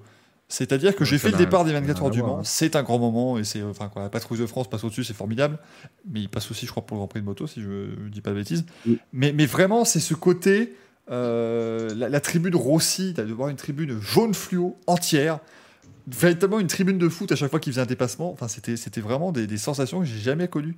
Après, j'ai pas fait beaucoup, beaucoup de, de, de courses, le circuit Spa-Francorchamps, c'est extraordinaire. Par contre, en tant que circuit que j'ai pas vu, que j'ai pas fait sur place, mais il y avait le circuit de, euh, c'était en, en, Argentine. Ce ah. circuit qu'ils avaient tracé autour d'un lac où ils ont fait rouler du GTA ah, à l'époque. Euh... Euh, c'est pas, je sais plus comment ça s'appelait. N'est pas la dernière fois en plus. Euh, si, je crois que c'est Portero de los Funes. Et c'est un circuit tracé autour d'un lac. Mais donc ça, normalement, c'est à San Luis. Ça, normalement, ces circuits-là, voilà, c'est le genre de truc que vous avez en, en 1952. Et eh ben là, non. C'était dans les années 2010. c'était tout récent et c'était vraiment de la folie furieuse. Celui-là, je l'avais trouvé complètement dingue. Euh... Celui-là, j'aurais vraiment aimé qu'ils qu y emmènent la F1. Ben ouais, non, ils auraient dû faire tellement d'aménagements. Ils auraient dû déjà reboucher le. Ils auraient dû reboucher le lac déjà, euh, bien sûr. Mais c'était vraiment formidable. C'était assez, assez dingue, véritablement. Euh, c'est pas envie, t'as le temps de à ta maison. Non, mais c'est vrai que oui, alors, les 24 heures du Mans, ce qui est très pratique, c'est quand t'habites sur place quand même. T'es là, il est 2-3 heures du matin, tu te dis, bah je vais aller dormir dans mon lit, moi. Hein, je reviens tout à l'heure. Et tu prends, tu prends le travail, tu reviens quelques heures plus tard. C'était plutôt, euh, plutôt chouette, chouette cette affaire. Euh, la troisième question, alors de Dave, pas le chanteur, hein, Dave Murray bien sûr, toujours. Euh, mais c'est est-ce que, alors ça, on parle de NASCAR un petit peu, mon cher, mon cher Manu. Mais c'est vrai qu'en NASCAR ce week-end, Henrik Motorsport a quand même réalisé un quadruplé euh, ce qui c'était plus depuis 2005. Alors déjà, rendez-vous compte du niveau du sport si vous avez déjà vu ça auparavant, parce qu'un quadruplé, euh, c'est quand même normalement super rare. Mais la Henrik Motorsport, ça fait un quadruplé avec la victoire d'Alex Bowman ce, ce week-end. Est-ce que, euh, eh bien, euh, ça devient l'équipe numéro 1, tout simplement, en NASCAR, la meilleure équipe de NASCAR Et aussi, avez-vous une théorie sur la raison du déclin de la Stewart Racing? Alors, équipe numéro 1, je garde quand même Penske, qui est tous les week-ends aux avant-postes. Euh, après, la Hendrick est dans une nouvelle phase. Ils ont eu euh, les départs successifs de euh, Gordon, Earnhardt, puis, euh, puis Johnson, qu'il a, fallu, euh, qu'il a fallu changer. C'était déjà bien enclenché avec les, les arrivées de, de Bowman, justement, dans la 88 au départ, avec l'arrivée de, de Elliott ouais, aussi. Et Byron aussi, Elliott. Ouais et puis Byron après. Euh, Elliott a remporté le titre l'an dernier, donc c'est vrai qu'on voit qu'ils sont, euh, on voit qu'ils sont de retour aux avant-postes, comme il l'était à la grande époque justement de la, la transition, euh, enfin de la, la, des moments où ils avaient euh, Johnson quand qui enchaînait les titres. Après, j'ai toujours tendance à penser que Penske a vraiment, vraiment euh, les moyens d'être au moins aussi bon. et puis, il faut jamais enterrer non plus la Gibbs qui, qui aujourd'hui a Truex, qui est le, pilote, le seul pilote à avoir gagné trois fois cette année.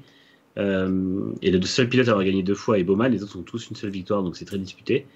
Euh, et puis ils ont Kyle Busch et, euh, et Denis Hamlin.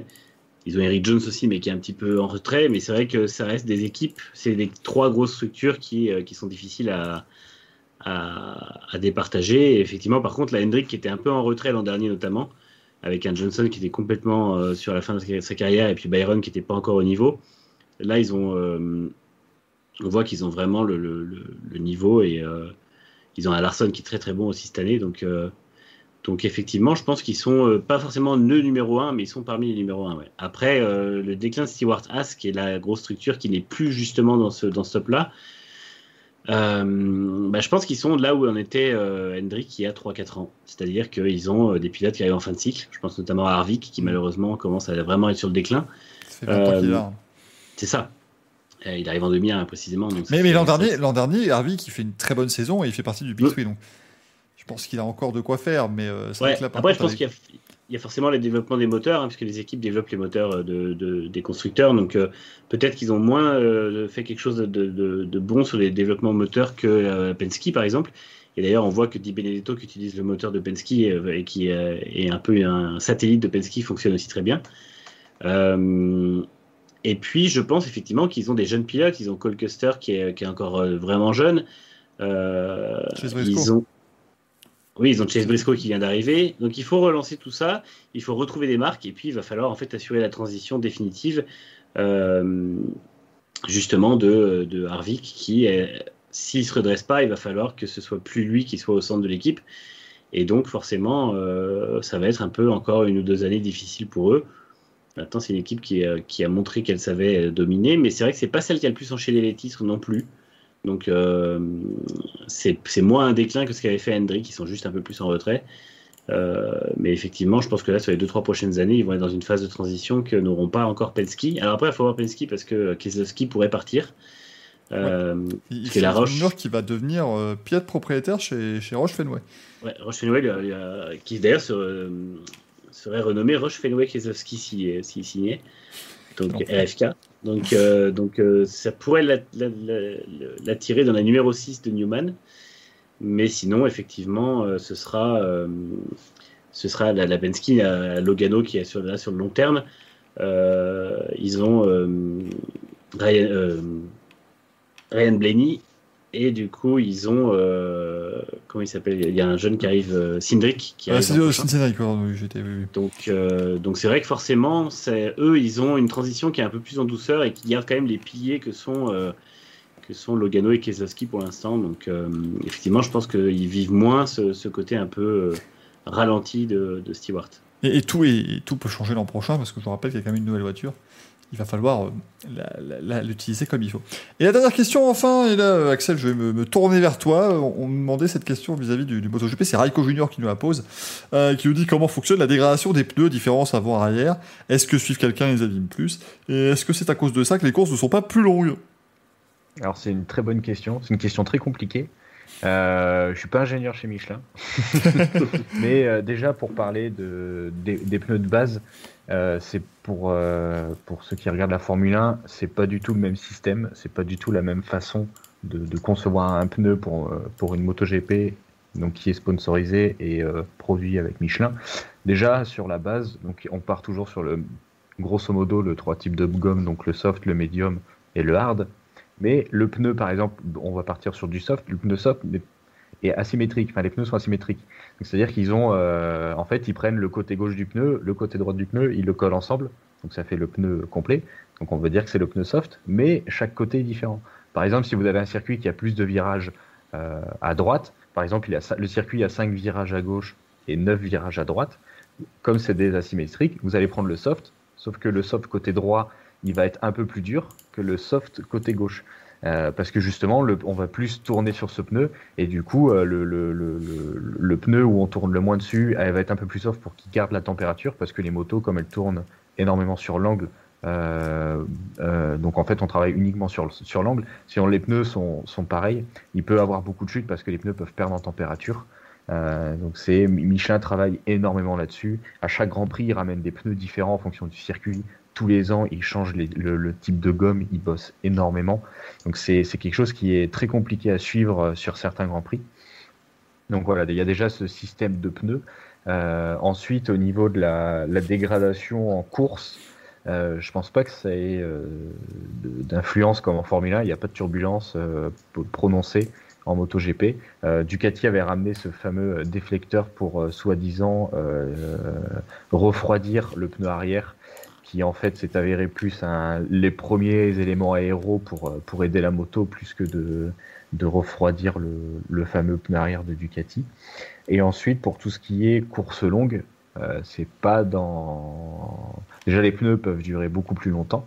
C'est vrai que les pilotes tapent vachement dans la gomme. Il y a beaucoup de courses où il y a très peu de pilotes. Je pense notamment à Marquez qui roulait avec le hard à l'avant pour, euh, pour pouvoir taper dedans en fin de course. En fait, les, les pilotes sont à fond partout, donc ils tapent dans la gomme. C'est pour ça qu'on a euh, différents types, euh, types de pneus. Après, faire des courses plus longues, ça c'est surtout au niveau du plein d'essence. C'est pas, c'est les, les MotoGP ne font pas d'arrêt au stand pendant la course, c'est pas prévu pour et c'est pas dans, c'est pas spécialement dans la gêne du MotoGP de faire de venir sur des arrêts euh, des arrêts au stand, surtout qu'après bah, la course sera deux fois plus longue, les pilotes vont se fatiguer, etc. Mhm. Donc euh, ça, c'est les, les, les, courses, ça dure au maximum, enfin pas maximum, mais c'est en moyenne entre 40 et 45 minutes. Ça restera toujours comme ça, mais c'est pas c'est pas à cause des pneus. Et puis il y a la fatigue. aussi- C'est ça, il y a la fatigue des pilotes, c'est un sport qui est hyper physique. Et après, je pense qu'il y a aussi la contrainte de placer trois catégories. Si tu augmentes les durées des courses, euh, c'est un peu plus compliqué de placer la journée euh, avec les warm-up et les Ah, courses euh, de ces Il y a durées-là. plus Mais de c'est vrai Moto 3 où on les met ailleurs. hein. C'est ça. De toute façon, pour moi, les, les pilotes, c'est déjà énorme le- la dépense physique qu'ils ont pendant trois quarts d'heure. C'est ça, quand, quand vous les voyez euh, terminer les grands prix, des fois, euh, euh, j'ai des images d'un Danilo Petrucci, mais, euh, mais Mm. épuisé Ravagé. quand, quand il, quand il terminait ses courses, euh, alors que quand ça il n'avait fait roule que en 45. Malaisie ou autre, euh, quand il y a Ouais. beaucoup d'humidité. euh, et puis l'avantage, c'est qu'après, c'est pour le spectacle. C'est que, les mecs, c'est 45 minutes à fond. Mm. Il n'y a, pas de- il y a pas de pause, c'est à fond. Il n'y a pas de stratégie de course, c'est ah, les mecs qui choisissent le pneu, c'est pour euh, le détruire et pour aller à fond. Et puis, puis ce qui est particulier, c'est bête aussi, mais imaginez si vous mettez une course de deux fois plus longue, faut penser à la boisson du pilote, parce que euh, contrairement à la Formule 1 où c'est dans la voiture, là, le pilote, bah, il a lui-même son camelback. Et donc, euh, bah, voilà, si tu dois commencer, si tu as les pilotes qui arrivent, qui sont des, des bonbonnes, qui viennent en, en bonhomme Michelin parce qu'ils font des relais de deux heures à devoir boire, ça devient compliqué.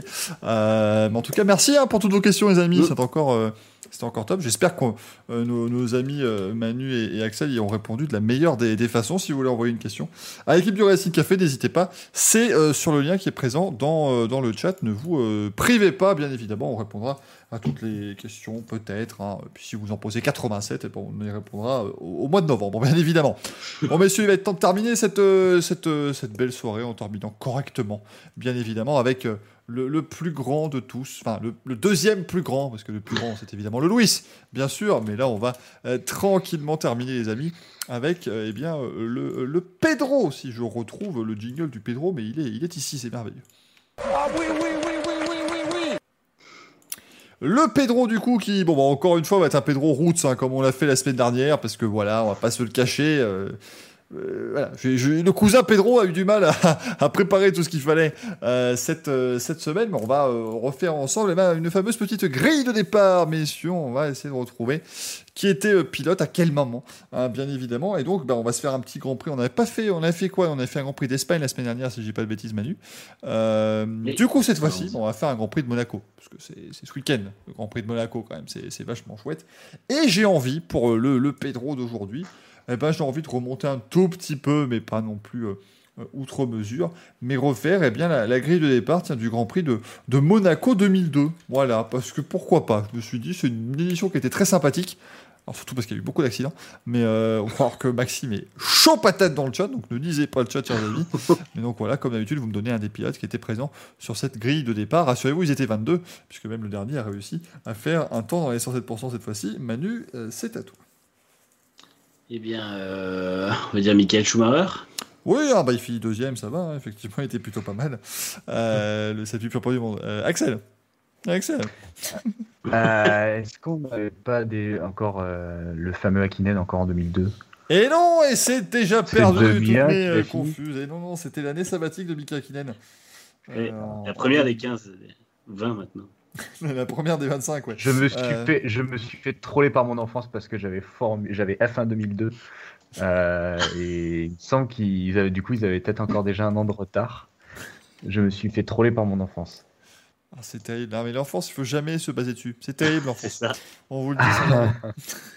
Toutes mes excuses pour Axel. Mais au moins, ça va finir que ça va faire que l'émission va finir tôt. Euh, non, on avait, on, on avait, on avait du beau monde. hein. T'avais- qui encore, Manu, toi, notamment euh? J'avais Ralph, forcément, euh, Montoya, euh, 2002, il y avait qui? Il y avait bah, Raikkonen, Coulthard. Après, en réfléchissant, il y avait Villeneuve et Panis. Le, le chat, on est d'accord qu'il le fait un petit peu exprès, le Manu, là. De quoi? Non, 2002, il y avait un pilote quand même qui était là aussi. Oui, Fre- Frenzen, évidemment. Euh, ah oui, Monaco, il était encore. Parce qu'il était plus en, fin d'année. hein. Et oui, vrai mais, non. J'ai toujours quand il est. euh, Il finit sixième du Grand Prix de Monaco. euh, Oui. ce, ce cher Insara Friendzone. Frenzen à Friendzone, ouais. Bah, tu vois, j'ai, en plus, j'ai j'ai même pas pensé. Pour moi, 2002, il était plus là, mais c'est parce que l'équipe fait faillite après. Ouais. Du coup, il y avait Bernoldi aussi. Euh, Oui. Et Fisichella et Sato, je crois. Et après, euh, là, comme ça, de mémoire, je n'ai pas d'autres.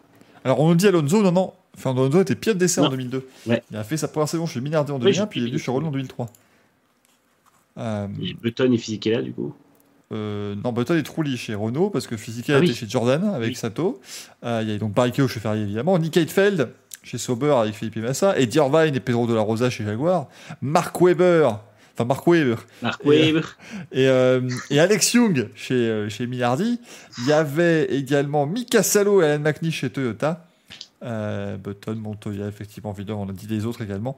Euh, et Takuma Sato, le double vainqueur des 500 miles d'Indianapolis. Mesdames et messieurs, voilà. Bah écoutez, un, Pedro qui, ma foi, fut court, mais ne t'en fais pas, mon cher Axel. Je suis sûr que tu brilleras de nouveau quand Louis sera de retour, euh, bien, bien évidemment, ou quand Pedro aura euh, quelque chose à faire de ses quiz et on fera un bien beau, euh, bien entendu. Mais les amis, merci d'avoir été aussi nombreux déjà, d'avoir regardé ce, ce Racing Café. On espère que ça vous a plu, voilà, que ce nouveau décor vous a plu et ben j'espère parce qu'il restera en principe bien évidemment. Euh, merci beaucoup d'avoir été là, merci Manu, merci Axel aussi hein, d'avoir Merci accepté à toi, merci à tous. mon, mon invitation. On vous promet, les amis, qu'Anthony Drevet, devait être euh, de, de la partie. On le salue, l'ami Anthony, mais malheureusement, quelques petits soucis l'ont empêché d'être euh, d'être des nôtres.